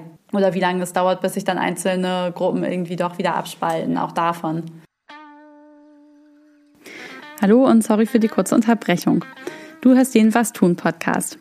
Und viele von euch wissen es bestimmt bereits. Damit ein Podcast wie unserer vielen Menschen angezeigt wird und möglichst vielen Menschen ausgespielt wird, brauchen wir viele gute Bewertungen in den Podcatchern. Deshalb bitten wir euch um eure Hilfe. Wenn ihr das noch nicht getan habt, dann klickt doch jetzt in eurem Podcatcher auf die fünf Sterne und wenn ihr mögt, schreibt auch gerne einen Kommentar zum Podcast. Wenn wir viele Interaktionen haben, dann wird der Podcast mehr Menschen angezeigt und noch mehr Menschen können unsere Folgen hören. Vielen Dank und jetzt viel Spaß beim Weiterhören. So in meinem Umfeld war es auf jeden Fall auch immer ein wichtiger Grund, nicht in die Linkspartei einzutreten, dass Sarah Wagenknecht da war. Jetzt ist sie weg und jetzt ist dieser wichtige Grund auf einmal auch irgendwie hinfällig und viele Leute stellen sich vor dem Hintergrund einfach nochmal anders die Frage, ob man da dabei sein will und dabei sein kann. Gleichzeitig erlebe ich das aber schon auch immer wieder in linken Kreisen, so eine gewisse Grundskepsis gegenüber Parteien so allgemein, vielleicht auch ähm, basierend auf der Erfahrung, dass man schon mal auf irgendwas gehofft hat und dann enttäuscht wurde von diesen ewigen Kompromissen, die Parteien eben ja auch immer wieder produzieren müssen, auf eine Art auch. Wie war das für dich immer schon irgendwie so eine klare Sache, dass die Partei viel Potenzial hat? Oder hattest du da auch so einen Prozess, der dazu geführt hat, dass du sagst, okay, ich werde da jetzt Teil von? Auf jeden Fall ein Prozess. Also ich würde sagen, vor ein paar Jahren habe ich schon überlegt und habe mir hab gemerkt, boah, ich kann einfach nicht einer Partei äh, beitreten. da war ich noch nicht an dem Punkt. Ich glaube aber, der Prozess hat eben schon vor ein paar Jahren begonnen, wo ich auch gemerkt habe, auch Bewegungspolitik hat natürlich starke Grenzen, natürlich hat auch Parteipolitik starke Grenzen es sind sehr unterschiedliche Rollen. Und ich hatte irgendwann selber mehr Lust oder hatte auch irgendwie gemerkt, so, ich will nicht immer nur appellieren. Ich will nicht immer nur eine Kampagne nacheinander starten, die dann doch irgendwie verpufft, die auch auf jeden Fall deutlich weniger Aufmerksamkeit kriegt. Und ich glaube, als Partei hast du das Potenzial, dass du einfach deutlich langfristiger Leute organisieren kannst. Du hast ja auch sehr viel Zugang zu verschiedenen Orten in der Gesellschaft, sowohl irgendwie dann im Lokalen, aber eben halt auch in die größeren Orte der Macht wie Bundestag, Landtage und so weiter. Und das erscheint mir einfach mittlerweile als absolut notwendig, dass es da irgendwie äh, eine starke linke Stimme gibt. Und ich glaube aber auch, dass es notwendig ist, eine gewisse Pragmatik äh, da mitzubringen. Man darf wahrscheinlich auch nicht zu pragmatisch sein, aber das wird natürlich nicht die reine Lehre sein oder was man sich in seiner Gruppe vorher vorgestellt hat, was man alles durchkriegen kann. Ich meine, es sind ja jetzt auch schon die Debatten. Die Linke regiert ja auch in Ländern mit Auch da äh, finden Sachen statt, wo viele, wo ich auch sagen würde, finde ich äh, absolut scheiße. Mhm. Aber es gibt dann halt auch, man muss dann halt auch abwägen, was, was ist das kleinere Übel. Das, glaube ich, gibt es in jeder Situation neu zu denken. Und ich glaube aber trotzdem, dass es nicht gut ist, wenn die, also ich glaube, die Linke muss auch stark bei ihren Themen bleiben und Grundsätzen und sich wirklich gut überlegen, wann lohnt es sich, mit in so eine Regierungsverantwortung zum Beispiel zu gehen. Ja, das ist interessant. Ich habe das Gefühl, in der Partei ist man dann einfach nochmal anders gezwungen, auch immer nachdem man halt die Konflikte auf Parteitagen hart geführt hat und eine Entscheidung kam, dann eben auch am Ende aber zu sagen, okay, das ist jetzt die Position, auf die wir uns geeinigt mhm. haben in unserem Verfahren. Und jetzt trage ich das auch mit. Das heißt, man ist dann eben auch schnell in so einer Lage und in so einer Position, wo man auf eine Art auch die Kompromisse rechtfertigen muss, die man selber vielleicht individuell gar nicht so sieht. Und da das gut auszutarieren, ich glaube, daher kommt einerseits bei vielen Leuten so dieser Argwohn oder auch diese Berührungsangst, da weil man das nicht will. Man will noch seine eigenen Positionen haben. Und das ist dann aber auch manchmal die ja, Skepsis gegenüber Leuten, die in Parteien sind und die dann immer einem erklären, ah ja, und deswegen konnten die Grünen jetzt in der Regierung das nicht machen und das nicht machen und deswegen macht die SPD jetzt wieder hier diesen Quatsch und das immer so versuchen, so wegzuerklären, wo man so das Gefühl hat, wo man, wenn man selber jetzt nicht Parteimitglied ist, eben dann auch frustriert ist und das Gefühl hat so, das glaubst du doch nicht wirklich selbst. warum bist du denn jetzt die Person, die das mir gegenüber auch noch verteidigt? Das ist, glaube ich, eine sehr andere Rolle, als wie wir sie haben, wenn wir in kleinen Politgruppen miteinander Positionen finden und uns vielleicht auch immer eher definieren in Abgrenzung zu gesellschaftlichem Mainstream. Ne? Ja, ich frage mich tatsächlich, ob das so notwendig ist, das so auszuführen, wie es viele gerade machen, weil ich bin eigentlich der Meinung, dass auch Vertrauen auch insgesamt zur Politik nur wiederhergestellt werden mit großer Ehrlichkeit. Und ich äh, wäre echter Fan davon, es einfach mal auszuprobieren, wirklich ehrlich zu sagen, wie es ist. Also, dass man auch bei Kompromissen sagt, auch wir finden das überhaupt nicht gut, wir wollten das so nicht. Und deswegen trotzdem aus diesen, diesen Gründen haben wir uns dafür entschieden. Oder dass man auch mal ganz klar sagt, da haben wir es wirklich versaut, vermasselt und haben es nicht gut gemacht. Und ich glaube, also mein Wunsch wäre, dass die Linke tatsächlich äh, so eine Art von Haltung entwickelt, die versucht wirklich manche, also Dinge einfach wirklich ehrlicher anzugehen und auch aufzuzeigen, wo sie keine Handhabe hatte, es aber gerne anders gemacht hätte. Ein Impuls war genau das, was du auch gerade gesagt hast. Ich glaube auch, dass das zu wenig gemacht wird, dass man noch sagen kann, okay, ich habe das, ich sehe das anders und leider musste ich mich jetzt fügen. Oder auch, dass ja. zum Beispiel, also ich weiß, dass die Kommunikationen in der Ampel, die mich am allermeisten aufgeregt haben, waren, wenn die Grünen Sachen verteidigt haben, bei denen offensichtlich war offensichtlich, also dass sie es nicht geschafft haben, was Besseres rauszuholen und dann auch hinterher gesagt haben, das ist jetzt aber ein ganz tolles Ergebnis. Mhm. So, weil da fühlt man sich einfach verarscht und mhm. denkt sich auch so, oder dann, dann zweifelt man auch so, ob man wirklich noch dasselbe Wertegerüst teilt, was ja irgendwie am wichtigsten ist, dass man irgendwie das Gefühl hat, man ist so wertemäßig mit denen, die man gewählt hat, ungefähr auf einer Wellenlänge. Und äh, genau da frage ich mich halt auch so, ob es dann nicht besser wäre, im Zweifelsfall zu sagen, ja, wir finden das richtig scheiße. Gleichzeitig haben wir noch diese drei Projekte vor und deswegen wollen wir jetzt die Koalition nicht platzen lassen. Hm. Muss man natürlich nicht mal ganz so, ganz so brachial machen, so, aber ich glaube auch, dass man da, dass da mehr Ehrlichkeit, dass tatsächlich da eigentlich Ehrlichkeit der Wert ist, der irgendwie total wichtig ist. Also ich sehe den Punkt mit der Ehrlichkeit auf jeden Fall auch und auch so eine kritische Distanz zu dem eigenen Regierungshandeln, sage ich mal. Gleichzeitig gibt es ja natürlich dann doch eben Prozesse, die es gibt, um zu Einigungen zu kommen. Und die Einigung, wenn sie dann herbeigeführt ist, die dann nicht sofort wieder aufzukündigen danach. Also es braucht praktisch dann ja trotzdem irgend so ein Zwischending zwischen, also man trägt es eben dann doch mit, weil sonst hätte man sich diese ganze Einigung schon schenken können und torpediert einfach nur die ganze Zeit Konsense und kommt dann nicht mehr vor und zurück. Also das war eher mein Punkt, dass man schon einfach noch mal anders auch einen gesellschaftlichen Mainstream, auch eine gesellschaftliche Mehrheitsmeinung einfach stärker abbilden muss und mit dem versuchen muss zu arbeiten in dem Moment, wo man Teil von Parteien ist, als wenn man sich als Speerspitze definiert, die eben mit möglichst radikalen Positionen versucht, den Diskurs zu verschieben. So, also ich glaube, das ist einfach nochmal so der Kontrast, auf den ich anspielen wollte. Mhm. Aber Regierungs Beteiligung ist natürlich auch nochmal ein guter, gutes Stichwort. Eins, was ja auch, also ne, Parteien einerseits sind insgesamt kontrovers in der Linken oft, in der gesellschaftlichen Linken oder so in der aktivistischen Bubble. aber Regierung eben nochmal in ganz besonderem Maße. Und auch in der Linkspartei ist das ja so ein Thema, was alle Jahre wieder für viel Diskussionen sorgt. Was hast du denn da für einen Eindruck? Wie kann, wie kann man es schaffen, diese Pragmatik, die du jetzt vorschlägst, dieses mitgestalten wollen, wie du das ja auch irgendwie angesprochen hast, vereint mit einem gesellschaftlichen Lager, was auch immer wieder große Sorge hat, dass man am Ende den kapitalistischen Status quo verteidigt, die Verhältnisse aufrechterhält, die man eigentlich angetreten ist, zu bekämpfen. Wie, wie ist da dein Take, Litzer? Ja, das ist natürlich auch eine, eine hitzige Debatte. Also ich glaube, A, erstmal, also wird sich auf Bundesebene für die Linke lange diese Frage nicht stellen. Trotzdem finde ich es wichtig dazu, auch eine Haltung zu haben, weil ja auch eine Regierung auf Landesebene und so weiter. Und ich glaube, dass man einfach sehr gut abwägen muss, wann man in die Regierung geht und was man tatsächlich durchsetzen kann. Und dass da wahrscheinlich, also ich, ich würde sagen, ich persönlich bin nicht der Meinung, dass man das irgendwie grundsätzlich machen sollte. Also gibt ja auch eben einige aus der Linkspartei, aber auch aus linken Szene, die sagen, linke Partei darf nie regieren. Das denke ich, finde ich nicht richtig, den Ansatz, sondern ich finde es richtig zu gucken, wann, wann macht es wirklich für uns Sinn, wann können wir was erreichen und wann zerstört es uns eigentlich nur und wir müssen nur unsere Seele verkaufen.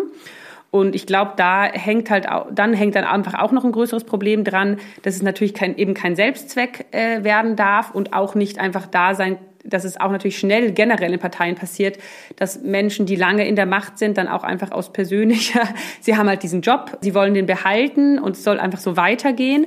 Und ich glaube, dass das einfach auch ein Riesenmechanismus ist, den man irgendwie gucken muss, wie kann man den unterbrechen. Und da schlagen wir ja auch vor, dass es wirklich geguckt werden muss, wie kann man vielleicht Amtszeiten verkürzen oder eben äh, schneller gucken mit einer Erneuerungsquote, wie neue Menschen in Ämter kommen. Ich glaube, dass das auch ein wesentlicher Teil davon ist, dass man eben nicht so an der Macht kleben bleibt an sich, einfach nur weil sie da ist, sondern dass man wirklich überlegt, wann macht es Sinn, was zu übernehmen. Hm. Das finde ich einen mega spannenden Punkt. Also gerade auch diese strukturellen Mechanismen zu haben, eine Erneuerung innerhalb der Partei immer wieder möglich zu machen. Also weil das ist ja, das hast du gleich am Anfang des Gesprächs gesagt, dass die Erneuerung in der Linken überfällig ist. Und das hängt natürlich ganz stark damit zusammen, dass wichtige Personen sehr, sehr lange in denselben Ämtern waren und Leute, die lange da sind, fast immer irgendwann Erneuerungsprozesse verhindern, auch weil sie bestimmte Veränderungen blöd finden, sich manche Sachen nicht trauen. Das ist ja eigentlich eher so eine, so eine Grundregel, dass das irgendwie wichtig ist. Von daher irgendwie finde ich das einen total spannenden Zugang. Jetzt nochmal zur Regierungsbeteiligung. Also es ist eine richtig schwierige Frage. Es gibt ja auch diese Wir jetzt hier ähm, Telegram-Gruppe, wo sehr viele Leute drin waren, die in die Linke eintreten wollten und die haben einige Leute aus dieser Gruppe, ich glaube nicht, dass das sozusagen repräsentativ war, aber einige Leute aus dieser Gruppe haben dann so eine Art Manifest geschrieben, in dem sie dann ja auch geschrieben haben, dass sie sehr kategorisch gegen jede Form von Regierungsbeteiligung sind. Mich hat das krass abgeschreckt, weil ich halt so denke, da muss man nicht, da ist man einfach im parlamentarischen Betrieb falsch aufgehoben, wenn man nicht gestalten will und nicht bereit ist, sich irgendwie auch so ein bisschen da die Hände schmutzig zu machen, sondern nur so eine kategorische Veto-Position irgendwie am Ende einzunehmen. Hm. Da fand ich jetzt aber auch richtig, was du gesagt hast, dass man sich das einfach im Konkreten sehr genau angucken muss, was man halt erreichen kann. Weil es gibt halt auch die total erfolgreichen Beispiele. Also in Bremen, die Linke, war jetzt bei der letzten Wahl die einzige der Regierungsparteien, die zugelegt hat sogar. Und die da eine sehr, also wirklich sehr erfolgreiche Politik in der Stadt machen und in der Stadt auch einfach total viel zum Positiven irgendwie verändern können. Und wenn man die Chance hat, dann muss man sie natürlich irgendwie auch nutzen. Ich finde auch, da frage ich mich auch bei der Linkspartei immer wieder, warum man das nicht stärker, also diese Leuchttürme sichtbar macht. Ne? Also so, wie linke Politik wirkt, was es da für Erfolge gibt, was es für Kompetenzen gibt, weil die Gegenseite ja die Linkspartei immer wieder als so die Spinner versucht darzustellen mhm. und dass man dann eben ja aus Bremen oder aus Thüringen oder leider jetzt nicht mehr in Berlin eben auch zeigen kann, wo es ganz konkreten Unterschied macht. Gleichzeitig sind das natürlich auch tatsächlich auch immer wieder Situationen, in denen man in große Dilemmata gerät. Ne? Also in Berlin hatten wir ja den Fall, dass die Linkspartei ganz maßgeblicher Deutsche Wohnen und Co. enteignen auch mitgetragen hat und da ganz viel Struktur zur Verfügung gestellt hat und dann ja Teil des Senats war, der ähm, das dann in diese Kommission überführt hat. Und da war dann nach der letzten Bundestagswahl eben die große Diskussion innerhalb der Linkspartei, ob man denn einem Senat angehören sollte, der diesen Volksentscheid nicht einfach umsetzt, sondern stattdessen eben so eine Kommission bildet. oder ob es besser wäre, dann in die Opposition zu gehen und den Senat letztendlich einer Koalition zu überlassen, die ganz sicher nicht die Enteignung umsetzen wird. Und das ist dann, finde ich, wirklich so der Punkt, an dem deutlich wird, wie sehr das ein Dilemma ist. Mhm. Habt ihr da noch Gedanken zu?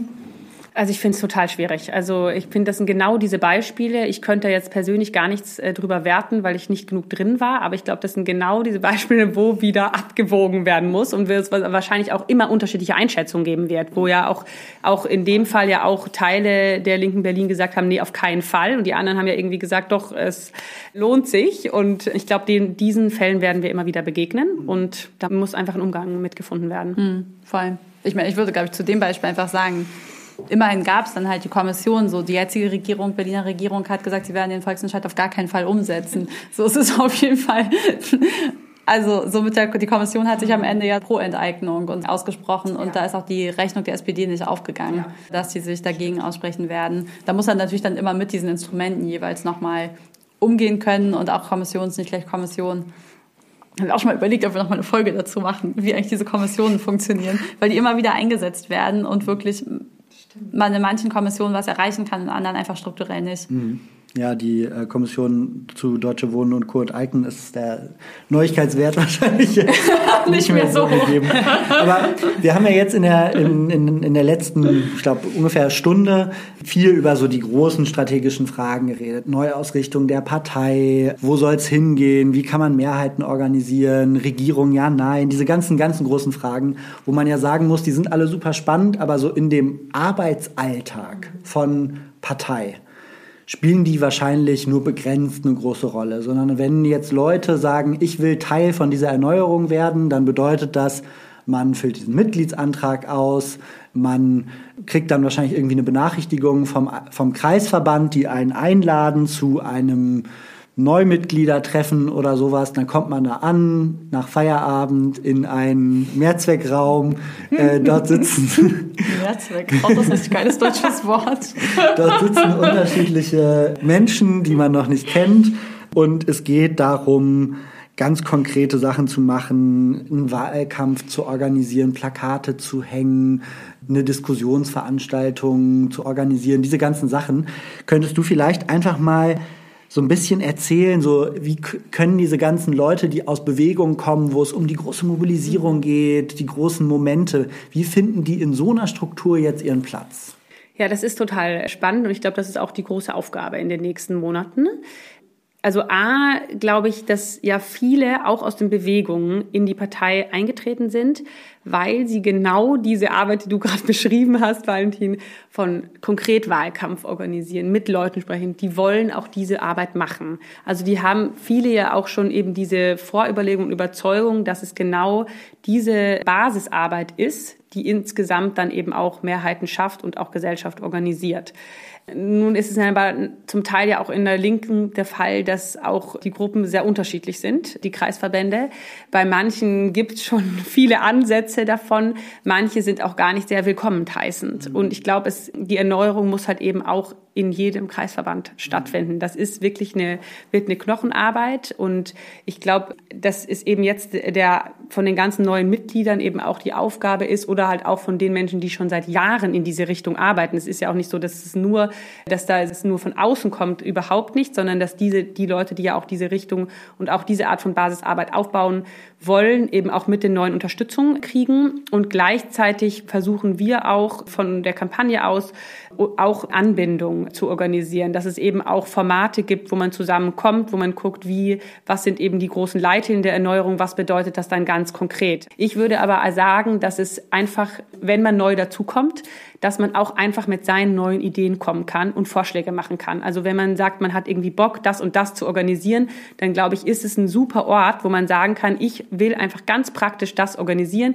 Ich habe keine Lust, jetzt mega lange Debatten zu führen. Das habe ich vielleicht in meiner Politgruppe und in Bewegungen genug gemacht, sondern jetzt ist die Zeit, wo ich einfach einen Flohmarkt organisieren will. Dann glaube ich, ist das genau das Richtige, es einfach zu machen und mit den Menschen, die vor Ort sind, diese Vorschläge zu machen. Und ich bin total gespannt, was für Projekte tatsächlich auch so in nächster Zeit entstehen werden. Ja, da hast du jetzt schon mega viele Ansatzpunkte genannt, die ja auch wirklich total vielfältig sind und wo ich mir auch vorstellen kann, dass sich wirklich viele Menschen darin wiederfinden. Deswegen jetzt ganz zum Schluss die Frage an dich, Litzer, wenn jetzt noch Leute dazukommen wollen, auch beitreten wollen, aber auch vielleicht aktiv werden wollen und nicht genau wissen wie oder sich in ihrem in einem der KVs, Kreisverbände gelandet sind, die nicht so willkommen heißend sind, was können sie denn tun? Also ich glaube, ähm, im ersten Schritt sich mit den anderen Neuen zusammenzutun. Das ist auch, was wir versuchen zu unterstützen, aber wo auch jetzt zum Beispiel die Wir jetzt hier Gruppe gibt es auch schon viele, Telegram-Gruppe, zum Beispiel nur Linke so und so in einem Kreisverband, dass man sich auch ein bisschen austauscht. Und wir werden auch, auch ausgehend vom Karl-Liebknecht-Haus, von der Parteizentrale, gibt es auch nochmal Angebote von, wird es auch jetzt so regelmäßige, einmal im Monat ein Treffen geben, wo neue Leute, startet dann erst, sich einwählen können, auch über ihre Hürden reden können, weil ich glaube auch, dass genau dieser Austausch total wichtig ist, besonders in Flächenländern und im ländlichen Raum ist es weniger als in Berlin, obwohl es in Berlin auch ein paar KVen gibt, die sicher auch äh, schwieriger sind als andere, aber besonders auf dem flachen Land, wo es nicht so viel andere Leute gibt, wo es vielleicht auch gar nicht so viel andere neue gibt, die eingetreten sind, ist, sind diese Formate, glaube ich, auch total wichtig. Und ich glaube, echt einfach dann in Kontakt treten, mit den Leuten reden und eigene Ideen einbringen, nicht sich abschrecken lassen und erstmal Monate hingehen und zuhören. Das ist natürlich auch gut zuzuhören und zu gucken, was gibt es schon Gutes. Also eben jetzt auch nicht mit der Arroganz ankommen, aber auch einfach mit der eigenen Energie die reinzubringen. Also vielleicht braucht es da einfach so ein bisschen, ja, so ein bisschen auch so ein Mindset, wo man immer mal wieder probiert. Also ja. man merkt, okay, ah, der Kreisverband ist es doch nicht. Was gibt's noch? Mhm. Dann probiere ich es da mal und so ein bisschen Frustrationstoleranz, aber auch die guten. Ja. das ist jetzt nicht Frustrationstoleranz ist jetzt nicht das beste nein, Schlusswort. Nein, wir, wir, wir schließen mit einem Zitat von Angela Merkel: Jedem Anfang liegt ein Zauber in. Das ist sehr schön. Ja, schön, dass du bei uns im Podcast warst, Lisa. Vielen Dank. Vielen Dank für das Gespräch. Danke.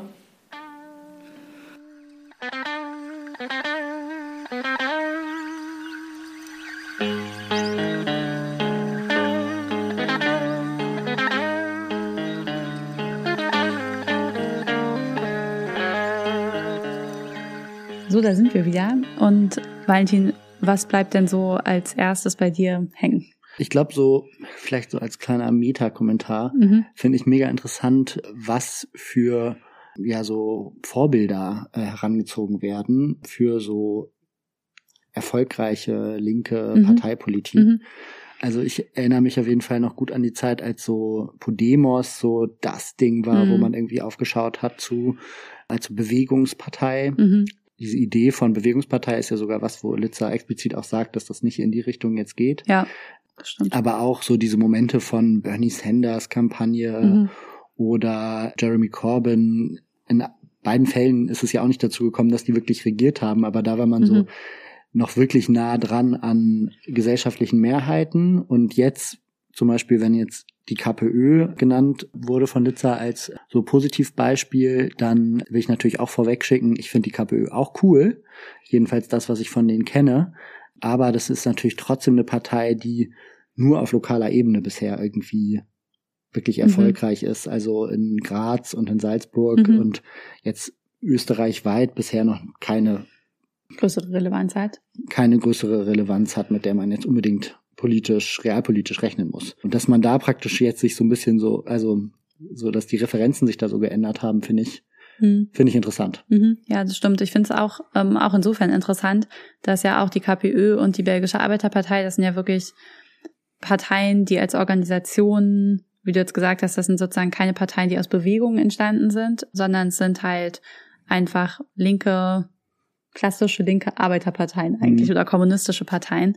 Das ist ja wirklich eine ganz andere Art von Vorbild irgendwie auch und auch in der ähm, Arbeit, die dann konkret machen. Also ich glaube, das, was an der KPÖ so sie so berühmt gemacht hat, ist natürlich ihr Erfolg, aber das, was dann auch wirklich interessant ist und worüber wir hier auch im Podcast schon gesprochen haben mit Max Zirngast, ist diese Verankerung vor Ort, diese mhm. lokale Verankerung, wo, glaube ich, viele den Eindruck haben, irgendwie, wir kommen gerade an unsere Grenzen mit linken Kampagnen und deswegen müssen wir auf diese Arbeit vor Ort gehen. Mhm. Wobei der Erfolg ja dann vor allem der Überraschungserfolg ist. Ne? Also es ist ja, wie gesagt, eben ne, lokal erfolgreich, aber eben nicht die haben jetzt nicht, die stellen jetzt nicht den österreichischen Kanzler, ne? Naja. Sondern der wird wahrscheinlich rechtsextrem sein. Das stimmt, aber es ist ja auch immer die Frage, von wo aus man ausgeht. Also sozusagen die Linkspartei hätte auch so jetzt gerade auch in der Kampagnenform keine Chance in Deutschland, den Kanzler oder die Kanzlerin zu stellen, sondern mhm. es geht halt wirklich erstmal darum, allein schon zu sichern, dass man über die 5%-Hürde kommt, auch eine neue Verankerung festzustellen oder eine neue Verankerung zu schaffen in einer Partei, die sich so stark ähm, auch im Wandel begreift gerade. Ich muss auch sagen, also ich finde das auch total gut, dass das jetzt die Role Models sind, weil ja. das auf eine Art eben auch realistisch ist. Ne? Also mhm. bringt ja nichts, sich jetzt irgendwie da irgendwie die große Bernie Sanders Kampagne herbeizufabulieren, die einfach gerade in Deutschland nicht in Sicht ist. Also es wird jetzt mhm. nicht so laufen, dass ja. bis zur nächsten Bundestagswahl die Linkspartei irgendwie über 15 Prozent kommt, denke ich mal. Und deswegen muss man da irgendwie gucken, wie macht man mit dem, was da ist, gute Politik. Das ist ja eben auch immer so ein ganz wichtiger Anteil von guter Strategiearbeit, dass man eben genau guckt, wo bin ich? Ja. Was sind meine Möglichkeiten? Und dann davon ausgehend halt eine ja. Strategie entwickelt. Voll, voll. Und das stimmt natürlich auch im Hinblick auf die Wahlsysteme. Also Sanders und Corbyn-Kampagnen waren möglich in Mehrheitswahlsystemen, die einfach eine ganz andere Personalisierung auch mhm. zulassen und aber auch erfordern. Und da sind ähm, das österreichische, mit dem belgischen kenne ich mich nicht so aus, aber das österreichische und ich glaube auch das belgische Wahlsystem sind da im Deutschen ja deutlich ähnlicher, dass man öfter in so einem Multiparteispektrum unterwegs ist und da vor allem als linke Partei was reißen kann, wenn man ähm, halt mit den Leuten in Kontakt ist, konkret. Mhm. Genau, das ist ja eigentlich schon der Shift. Äh, das war unser zweiter Punkt zu diesem Shift zum Organizing. Mhm.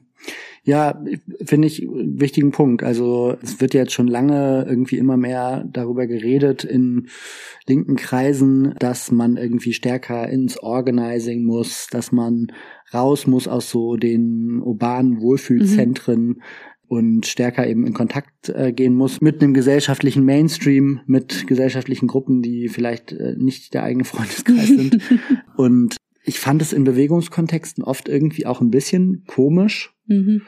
weil ich mir so ein bisschen dachte, so okay, aber das, was Bewegungen gut können, ist praktisch polarisieren, stark nach vorne gehen, Thema in den Diskurs bringen mhm. und Warum sollen wir da jetzt auf einmal immer nur noch Haustürgespräche führen oder in, Bewer in, in Gewerkschaften mhm. Mitglieder werben? Aber ich mich überzeugt ehrlich gesagt mega in diesem Parteikontext. Also auch, dass man sagt, okay, vielleicht ist gerade nicht der große Bewegungsmoment. Wir gehen jetzt eher in diese Strukturen rein und versuchen da gezielt Leute einfach zu gewinnen für ein größeres politisches Projekt. Hm, das finde ich auch ähm, zum jetzigen Zeitpunkt einfach in Bewegung irgendwie ziemlich interessant, weil äh, wir schon öfter auch diese Analyse hatten, dass eigentlich ein großer Bewegungszyklus mit den Klimaprotesten dann zu Ende gegangen ist.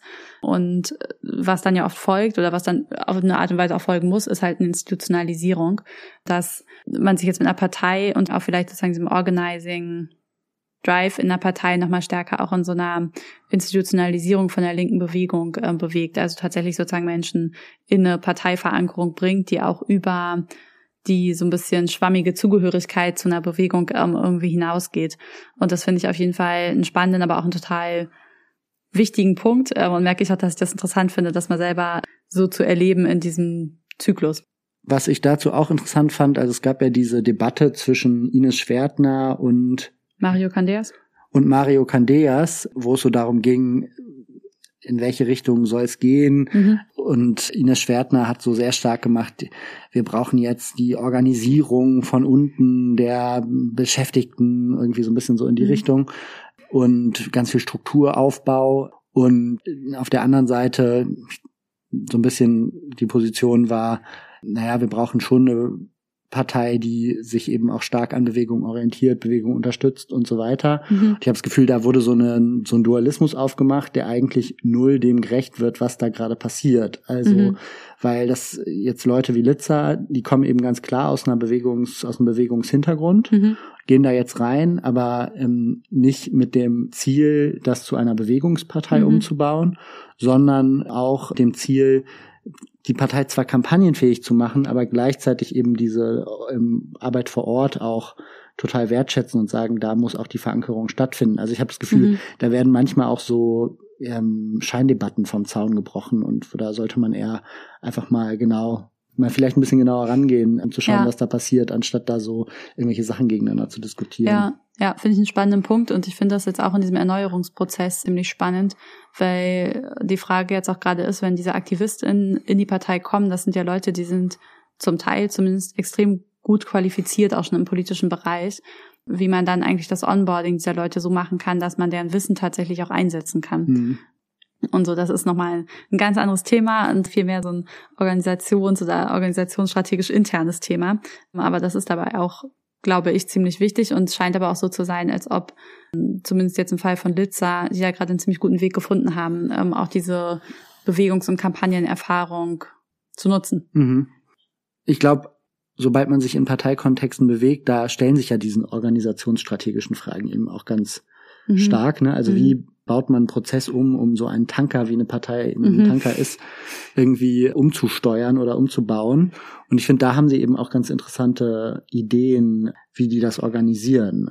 Ja, finde ich auch richtig interessant und auch sehr schlau gemacht, dass es halt einmal diese Neueintritte gibt und die müssen natürlich in die Kreisverbände, die Menschen, ähm, weil die da ja auch konkret Sachen gestalten wollen und sollen. Und dass es aber gleichzeitig so ein bisschen diese parallele Verankerung gibt der Neuen in so einer Struktur, wo die sich nochmal untereinander austauschen können. Weil es ist wirklich krass, glaube ich, in eine Partei zu kommen mit diesen ganzen Strukturen. Da gibt es tausend Geschäftsordnungen. Es gibt ganz viele Sachen, die muss man neu lernen und die sind nicht alle super spannend, weil viele davon auch einfach sehr deutsch sind, im Fall Sinn des deutschen Parteienrechts und dann aber irgendwann können und die sind auch wichtig. Die Leute, die jetzt in eine Partei eintreten, die wollen ja vor allem aber erstmal was machen. Und dass man da so eine Vernetzungsstruktur schafft, dass die Leute A, sich nicht so verloren vorkommen und B, aber vielleicht sich auch gegenseitig unterstützen können und auch strategisch unterstützen können gegenseitig, wie sie schaffen, trotzdem schnell aktiv zu werden. Ja, und ich finde aber auch, wo man äh, nochmal einfach auch ein bisschen spezifischer auch sich zu so Missionen committen kann. Also Leute, die heute in Parteien eintreten, die wollen eben nicht diese Ver- Vereinsmeierei Mhm. und irgendwie Ämter und bla und Kassenwart Mhm. sein und so weiter. Auch wenn es natürlich Leute gibt, Leute braucht, die genau das machen. Also ich will jetzt gar nicht sagen, dass es äh, unwichtig ist, aber es Mhm. ist halt so eine bestimmte Motivation, die da auch dahinter steht, denke ich mal, sondern die wollen vielleicht eben einfach Wahlkampf unterstützen. Mhm. Oder die haben eben, wie du gesagt hast, schon total viel Kampagnenerfahrung, die Ja. sie einbringen wollen. Und dann ergibt es natürlich Sinn, dass die Leute sich da irgendwie über lokal oder überregional vernetzen können, um Mhm. eine Kampagne zu machen mit anderen Leuten, die Lust haben auf eine Kampagne, Mhm. anstatt in seinem Kreisverband irgendwie zu versuchen, die Leute, die schon seit 20 Jahren das immer alles genau so gemacht haben und es auch weiter so machen wollen, mit denen jetzt zu versuchen, als so ich AG was neu zu starten. Das wird dann auf allen Seiten wahrscheinlich Frust mit sich bringen. Und da finde ich es interessant, eben stärker zu gucken, wie kann man punktuell und auch so funktional differenziert, also einfach so je nach Erwartungen Leute Mhm. zusammenbringen, die eben auf was Bestimmtes Bock haben. Das denkt, finde ich, so diese Part- Parteiform oder Politik in Parteien auch noch mal ein bisschen, bisschen weiter. Ja. Ja, das finde ich einen guten Punkt, aber ich fand auch den Punkt total gut, dass die Leute natürlich trotzdem in die Kreisverbände gehen, weil am Ende verändert man so eine große Struktur wie eine Partei verändert man schon auch durch Leute on the ground und viele Menschen in der Linkspartei, das hat Litzer ja auch nochmal betont, haben auch Lust auf Wandel und ähm, dass man da jetzt gut zusammenkommen kann, das finde ich auch einen total coolen Prozess. Ja, und ich glaube, es ist auch extrem wichtig, dass man da jetzt nicht einfach irgendwelche Parallelstrukturen aufbaut und das dann so unverbunden mitten nebeneinander steht und Mhm, dann ja. sich nicht zu einem Projekt äh, zusammenfügt. Also da ist ja auch gerade dieser Titel der Kampagne Eine Linke für alle, finde ich auch gut gewählt, weil es eben schon zeigt, es geht nicht darum, jetzt noch eine neue Strömung irgendwie Mhm. mit reinzubringen, sondern ähm, Leute mitzunehmen, Leuten Lust zu machen auf diese Veränderung ähm, und äh, da auch wirklich zusammen nach Ja. vorne zu gehen.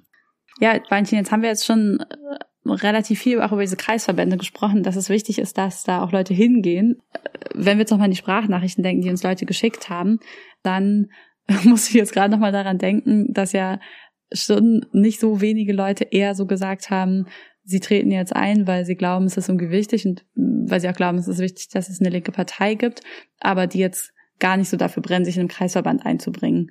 Und ich frage mich, glaube ich, einfach gerade so ein bisschen, also oder, ja, ich glaube, ich frage mich so ein bisschen, was heißt das eigentlich für eine Kampagne, die natürlich aber schon stark auch darauf angewiesen ist, dass Leute jetzt konkret was machen.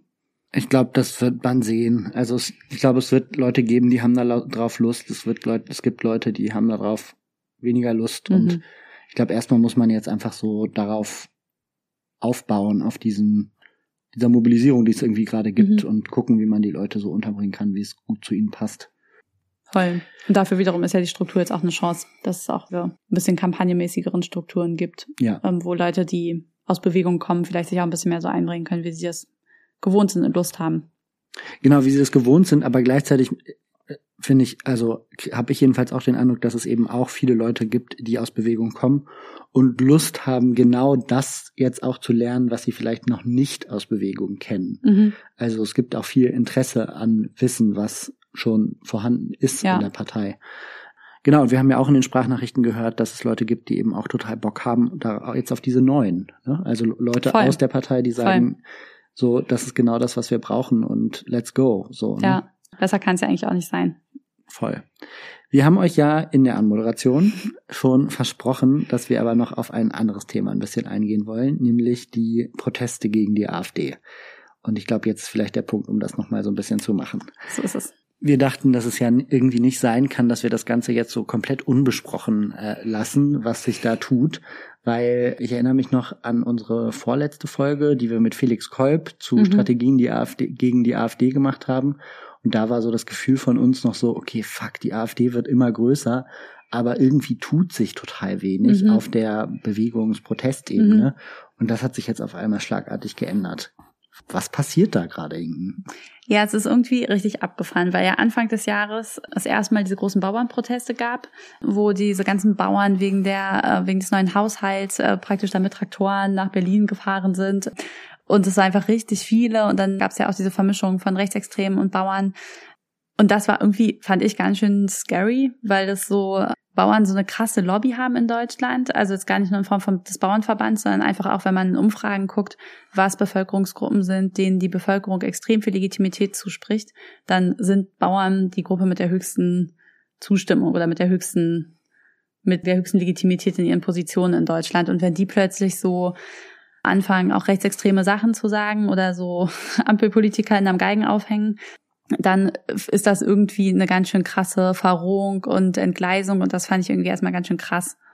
Ich fand daran tatsächlich auch krass, dass die ja einfach ganz viel blockiert haben, also Straßenblockaden gemacht haben, mhm. so den Alltag gestört haben mhm. mit Taktiken, die wir sonst eher von der letzten Generation kannten und das aber gesellschaftlich komplett anders verarbeitet wurde. Also da hatte man so, wurde dann irgendwie immer eher so gesagt, ja, also die hatte man so den Eindruck, die repräsentieren eben gesellschaftlich jetzt so die hart arbeitenden Leute, mhm. die gar nichts mehr irgendwie äh, gewertschätzt werden von der Politik ja. und so. Und das fand ich auch irgendwie auch so zum Teil das Beängstigende daran, mhm. dass man das Gefühl hatte, genau, da stellen sich so viele Leute gesellschaftlich eben hinter diese krassen ja. rechten ja, und auch gegen, hinter diesen Mob gegen Habeck. Also ich bin jetzt selber kein riesiger Habeck-Fan, aber das war einfach schon richtig krass, den sozusagen auf dem Rückweg aus dem Urlaub zu hindern, daran von an seiner Fähre, Fähre zu kommen und da auch einfach irgendwie gewalttätig unterwegs zu sein gegen Personen. Das ist was, das hätte sich so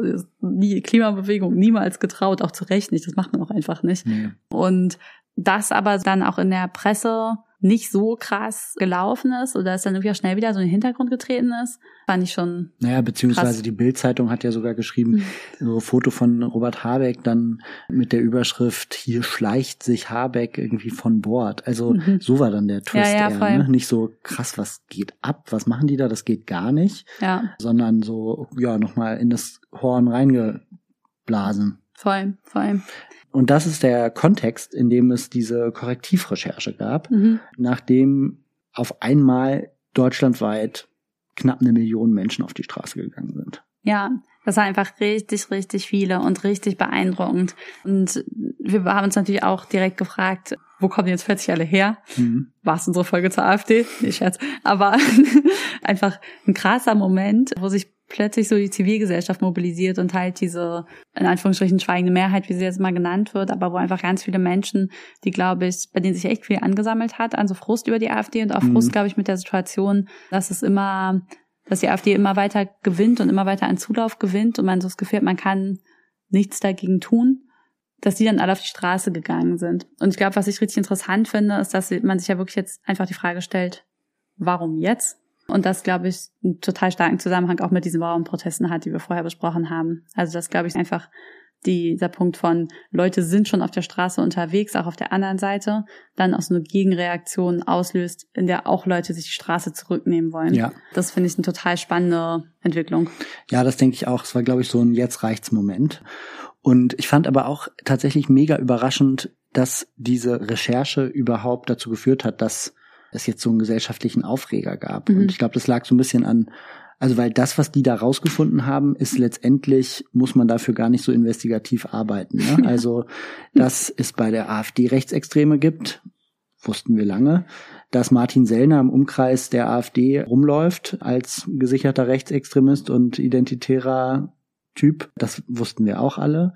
Dass Martin Sellner in seinen Büchern äh, Staatsstreiche herbeireibt, kann man nachlesen, kann man sich einfach bestellen, die Bücher, und sieht es dann schwarz auf weiß.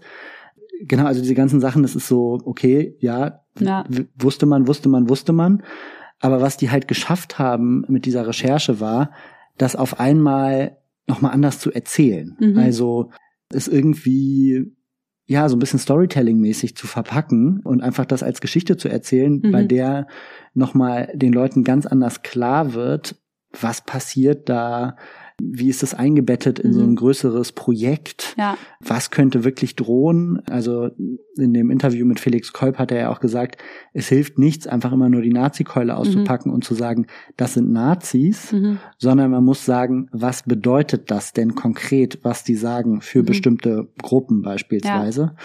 Und ich finde, das hat diese Korrektivrecherche halt mega gut umgesetzt, dass die eben genau gesagt haben, okay, ah, die reden jetzt von Remigration. Wir mhm. gucken uns das mal ganz genau an, mhm. was das denn genau bedeuten würde. Wer ist denn davon dann alles auf welche Art betroffen? Und das war dann irgendwie so einer der, glaube ich, wichtigen Punkte neben diesem Es reicht Moment, mhm. ähm, dass die Leute eben dann sich aktiviert haben. Mhm. Das glaube ich auch, dass sozusagen, dass die Recherche voll gut gezeigt hat, wie Menschen ganz konkret persönlich betroffen wären. Und jetzt kann ich leider aus dem Kopf nicht genau sagen, was für ein Anteil der deutschen Bevölkerung Migrationshintergrund hat, aber es sind auf jeden Fall über ein Viertel.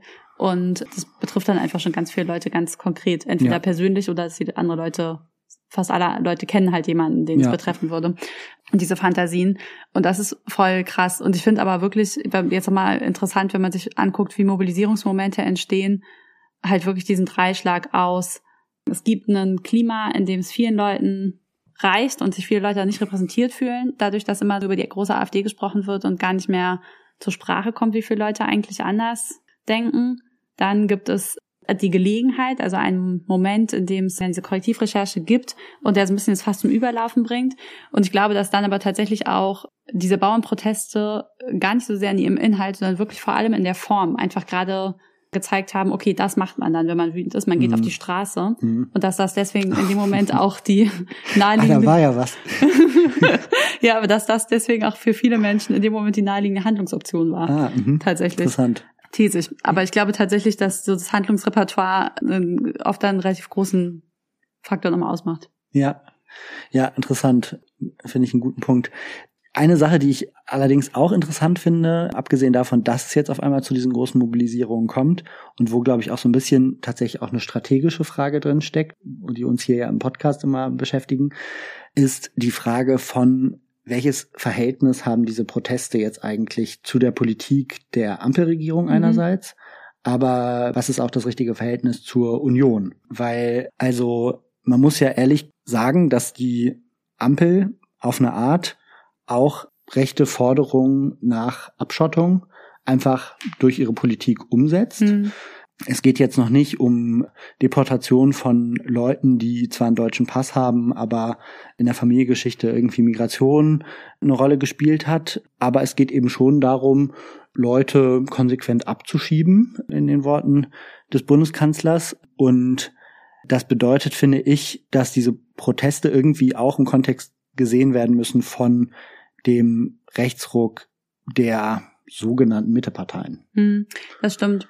Ich finde, dass es da auch eine total interessante Begriffsverschiebung gab, weil jetzt ja im Kontext dieser, dieser Korrektivrecherche immer von Deportationen mhm. gesprochen wurde. Ja. Die kommen da in dieser Recherche eigentlich nicht vor, sondern mhm.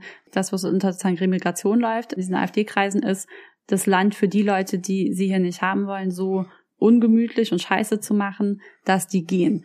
Und ich glaube aber, was passiert war, war, dass Abschiebung jetzt schon so normalisiert war im Ampel- und Unionsdiskurs, dass die halt, das Abschiebungs wurde ja gerade dieses Rückführungsgesetz beschlossen. Also Abschiebungen wurden okayisiert und galten dann eigentlich schon als normal. Und deswegen musste man einen neuen Begriff finden für mhm. das, was die AfD da jetzt machen will. Das finde ich zeigt auch so richtig die Absurdität da drin. Also, dass man so jetzt sagt, ich meine, auf eine Art ist, wenn man sich das anguckt, wie eine Abschiebung tatsächlich funktioniert, auch mit Leute, die Leute werden von zu Hause abgeholt, mitten in der Nacht. Dann kommen die irgendwie in Fein. den Abschiebeknast und werden da festgehalten. Dann werden sie gegen ihren Willen mit Polizisten ins Gefängnis, ins Flugzeug gesetzt und da dann weggebracht ich sag mal so, also die Grenzen sind fließend. Ne? Also das ja, finde ich, ich finde es irgendwie total irre, wie gleichzeitig so eine komplette Normalisierung stattgefunden ja. hat von Abschiebung. Ja. Und wie du sagst, ne? Und jetzt aber auch mit einem neuen Begriff, das, was die Rechten da jetzt fordern, dann trotzdem auch, also irgendwie. Trotzdem die Leute noch richtig aufregt. Ja, ja. Voll. Ich finde es auch eine, eine irgendwie interessante Gleichzeitigkeit, wenn man sieht, wie die soziale Welt ist ambivalent und ja. äh, Gedankengebäude nicht unbedingt schlüssig. Ja. Genau, aber ich finde, es ist so ein bisschen da drin, steckt eben dann jetzt die Frage, man kann ja beobachten, dass irgendwie SPD und Grüne in meiner Wahrnehmung nach, aber auch Leute von der CDU jetzt eben auch auf diese, also auch Funktionsträger und Mandatsträger, dass die jetzt auch auf diese Demos gehen. Mhm. So, und da ist, finde ich, jetzt die Frage, wie geht man damit um? Mhm versuchen die das eigentlich gerade zu vereinnahmen mhm. und es ist ein Problem oder es ist total wichtig, dass die da auch sind und ja. da auch sprechen dürfen, weil man sie dadurch wieder so ein bisschen auf den auf die richtige Seite, auf die gute Seite der Macht zurückholt. Ja. Und jetzt zum Beispiel bei der Union, das finde ich auch noch mal ein Sonderfall, weil im Hinblick auf so die Wahlen in Ostdeutschland dass da einfach der relevanteste Akteur ist, der darüber am Ende entscheiden wird, ob die AfD in Regierungsverantwortung kommt, beziehungsweise irgendwie so eine Tolerierung einer Minderheitsregierung macht oder nicht. Und da ist eben die Frage, ob man jetzt, also ob es der richtige Ansatz ist, jetzt Leute von der CDU da irgendwie aufs Podium zu holen, damit sie sprechen, oder mhm. ob man nicht stärker selbst vom Podium aus versuchen muss, die Union zu adressieren und zu treiben. Wie stehst denn du dazu? Boah, ich finde das super schwierig. Und lass uns vielleicht über die Parteien einmal nacheinander sprechen. Jetzt erst über die Union, dann über die ähm, SPD und Grünen. Ich finde es sau schwierig, einfach weil ich beide Argumente irgendwie nachvollziehen kann. Also ich finde es sowohl leuchtet es mir total ein, dass wenn sie jetzt auf den Demos gegen die AfD sprechen dürfen und da offensichtlich Teil der Koalition sind, dass sie dann nicht hinterher im September sagen können, oh, jetzt koalieren wir aber mit ihnen, weil so schlimm waren sie übrigens doch nicht. Von daher finde ich, gibt es da schon eine gewisse Plausibilität auch strategisch zu sagen, man holt sie jetzt ins Boot und verpflichtet sie damit irgendwie aus ein Stück weit. Genau, auf der anderen Seite finde ich so bei allem Inhaltlichen konkret ist halt die CDU unter März nicht so weit weg von der AfD. Mhm. Und finde ich es deswegen irgendwie auch also genau, finde ich deswegen irgendwie auch einfach plausibel, sie zu adressieren. Ich glaube, eine gute Sache, die es jetzt schon gebracht hat, ist, dass die CDU jetzt diesen Unvereinbarkeitsbeschluss mit der Werteunion gefällt hat, die ja nun auch ihre eigene Partei gründen wird und sich das immerhin von ihren eigenen ganz rechts außen so ein bisschen abgespalten hat. Mhm. Das finde ich spricht ein bisschen mehr für diese Strategie, sie einzubinden. Mhm. Aber gerade so sozusagen Migrationsbereich kann man sich dann jedes inhaltliche Argument schenken. Ja, und es schränkt natürlich auch auf, auf eine Art die, die Proteste dahingehend ein, dass dann, was da gesagt wird, wenn man die, also wenn man die einbinden will, dass dann das, was auf den Protesten gesagt wird, irgendwie dann oft auch irgendwie zur Debatte steht mhm. mit den Leuten von der Union und mhm. das dann schnell geht, dass man die dann nicht mehr verprellen will und dann mhm. will man sich, am Ende will man sich dann von links abgrenzen, möglicherweise. So könnte passieren. Also. Ja, und das geht dann nur noch gegen Rechtsextreme, aber nicht mehr gegen genau. Rechte sozusagen. Genau, ja, genau. Und damit verspielt man dann vielleicht auch diesen gesellschaftlichen Moment gegen den Rechtsruck in der Mitte der Gesellschaft. Mhm. Also, dass man eben praktisch da versucht, auch wieder so den Diskurs zurückzuholen, mhm. wenn es dann nur noch gegen die Rechtsextremen und die AfD geht, mit, ja. Hand in Hand mit der Union irgendwie. Ja. Ne? Also ich glaube, ich habe so eine leichte Tendenz, die Union vor allem zu adressieren. Hm. Und wie würdest du sagen, ist es mit der SPD und den Grünen? Weil das war ja auch Ja. ein bisschen kurios. Also plötzlich sozusagen läuft der Kanzler selber auf einer Demo mit. Ja, also ich muss sagen, das finde ich richtig sehr, sehr kurios und auch absolut seltsam und gaga. Also wir hatten ja praktisch eine Woche, Seltsam und gaga. die gleiche Woche, in der diese Korrektivrecherche kam, Mhm. war die Woche, in der die Ampelregierung Ja. dieses neue Abschiebegesetz durchgebracht hat, unter anderem mit einer Kriminalisierung von Seenotrettung. Mhm.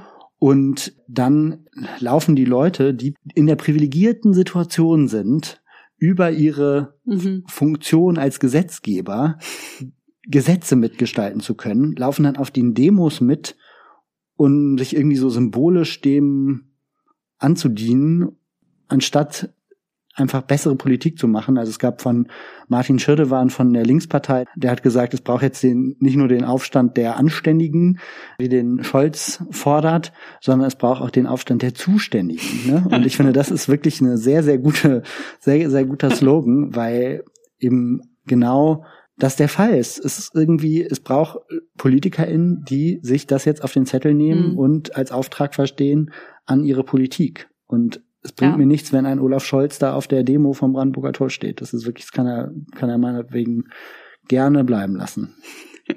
Ja, das ist ja sehr eindeutig bei dir.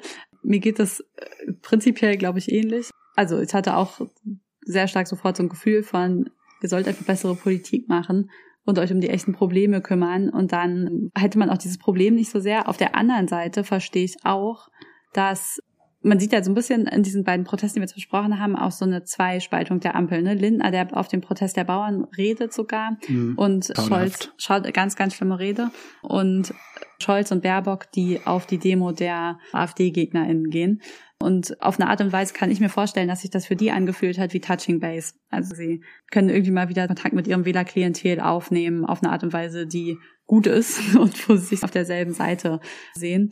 Und ich habe es auch ein bisschen gelesen als so eine Form von, ich kann mir vorstellen, dass sie auch ganz schön ratlos sind. Also ich glaube, dass auch die SPD oder Scholz und die Grünen dieses Gefühl haben von, das Land drückt immer weiter nach Mhm. rechts und sie fühlen sich dagegen so ein bisschen machtlos oder wehrlos und versuchen es schon so gut zu machen, wie sie können, aber mit der FDP in der Regierung wird es nicht besser und sie wissen auch nicht mehr so richtig, was man dem noch entgegensetzen soll. Von daher kann ich so auf einer persönlichen Ebene irgendwie auch verstehen, dass sie da auch mit, mitmachen wollten und dabei sein wollten. Auf einer politischen Ebene finde ich es irgendwie auch ganz schön fragwürdig. Mhm.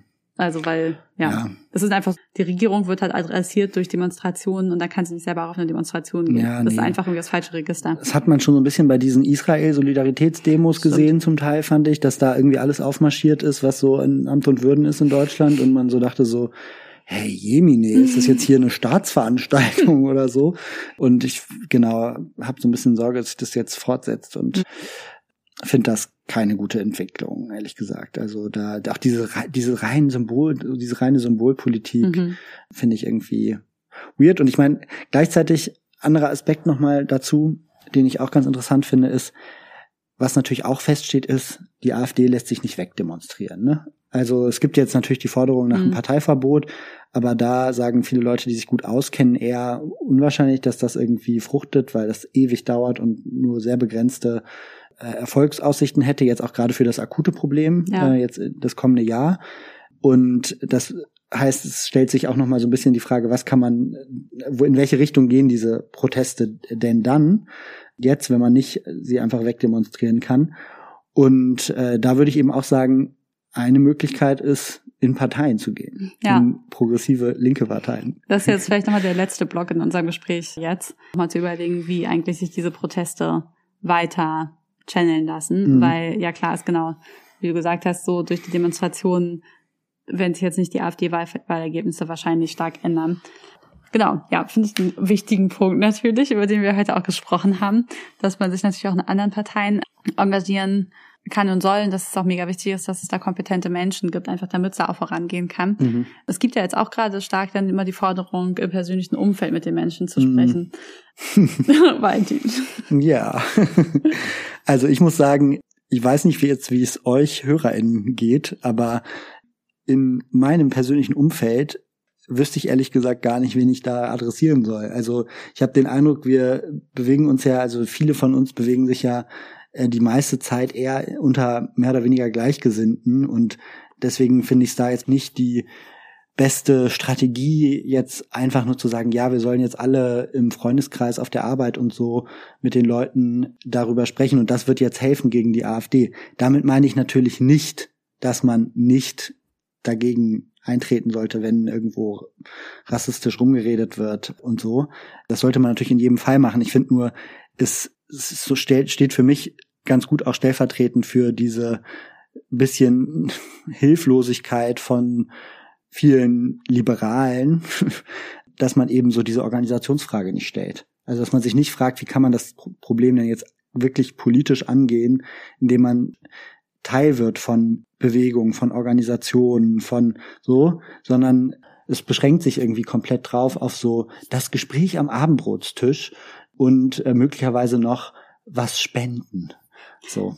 Also ich habe ja wirklich eine andere Einschätzung zu, weil ich glaube, dass das ein sehr stark eine, eine lebensweltliche Erfahrung von Leuten ist, die in politischen Einrichtungen arbeiten oder die linksaktivistisch unterwegs sind, dass sie so einen homogenen Freundeskreis haben und dass viele andere Menschen tatsächlich ziemlich viel in Kontakt kommen mit anderen Leuten, sei es auf der Arbeit, im Beruf, vielleicht einfach bei sich im Ort, wenn die in einem Verein sind, dass sie da ziemlich viel in Kontakt kommen mit Leuten, die auch sehr anders denken und dass es gerade an diesen Orten total wichtig ist, auch über Politisches zu sprechen und über so das Politische, was halt das Leben konkret berührt. Mhm. Und da haben wir, muss, ich muss immer wieder jetzt auch in letzter Zeit an diese Folge, die wir vor, noch vor der letzten Bundestagswahl mit Simone Raphael gemacht haben, denken von der Amadeo Antonio Stiftung, wo wir ziemlich viel über Vorfeldpolitik gesprochen haben, die die Rechten ja sehr erfolgreich mhm. betreiben. Mhm. Also genau halt ihre politischen Ansichten so ein bisschen nonchalant im Verein mhm. oder auf YouTube-Videos oder so bei Aktivitäten, die erstmal politisch total unverdächtig sind, aber da immer ihre politischen Überzeugungen einzubringen.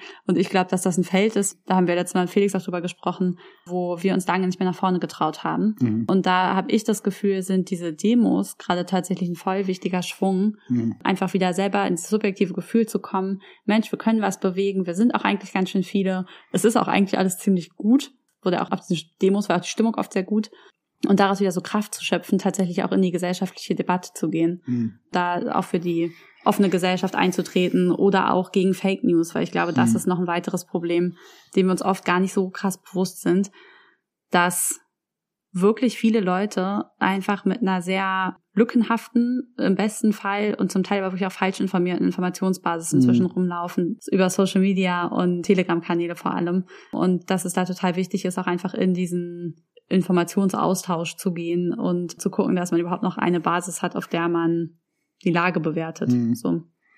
Ja, also ich würde aber auch da sagen, also auch das muss man organisieren. Also das ist, also es ist natürlich gut zu widersprechen und da irgendwie im Alltag klare Kante zu zeigen, bin ich auch total dafür.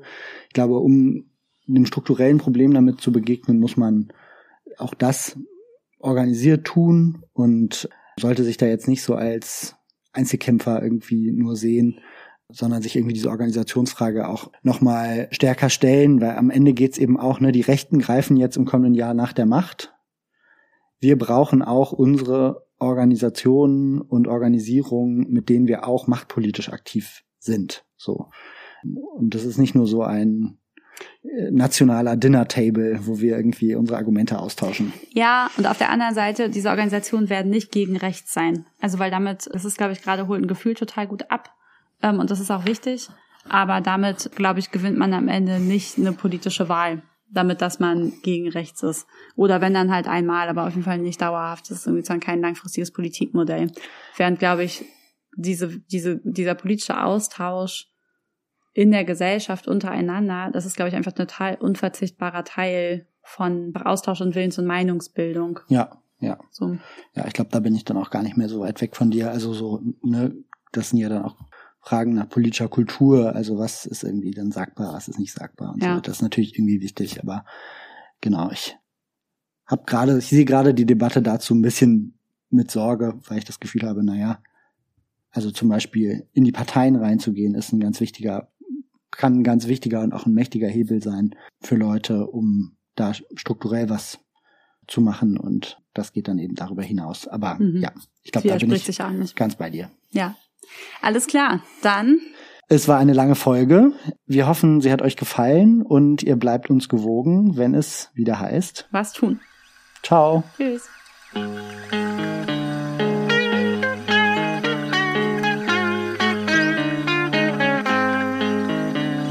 Das war der Was tun Podcast. Konzept und Redaktion Valentin Isen und Inken Bermann. Schnitt Julian Schlumberger. Die Musik kommt von Richard Waterman.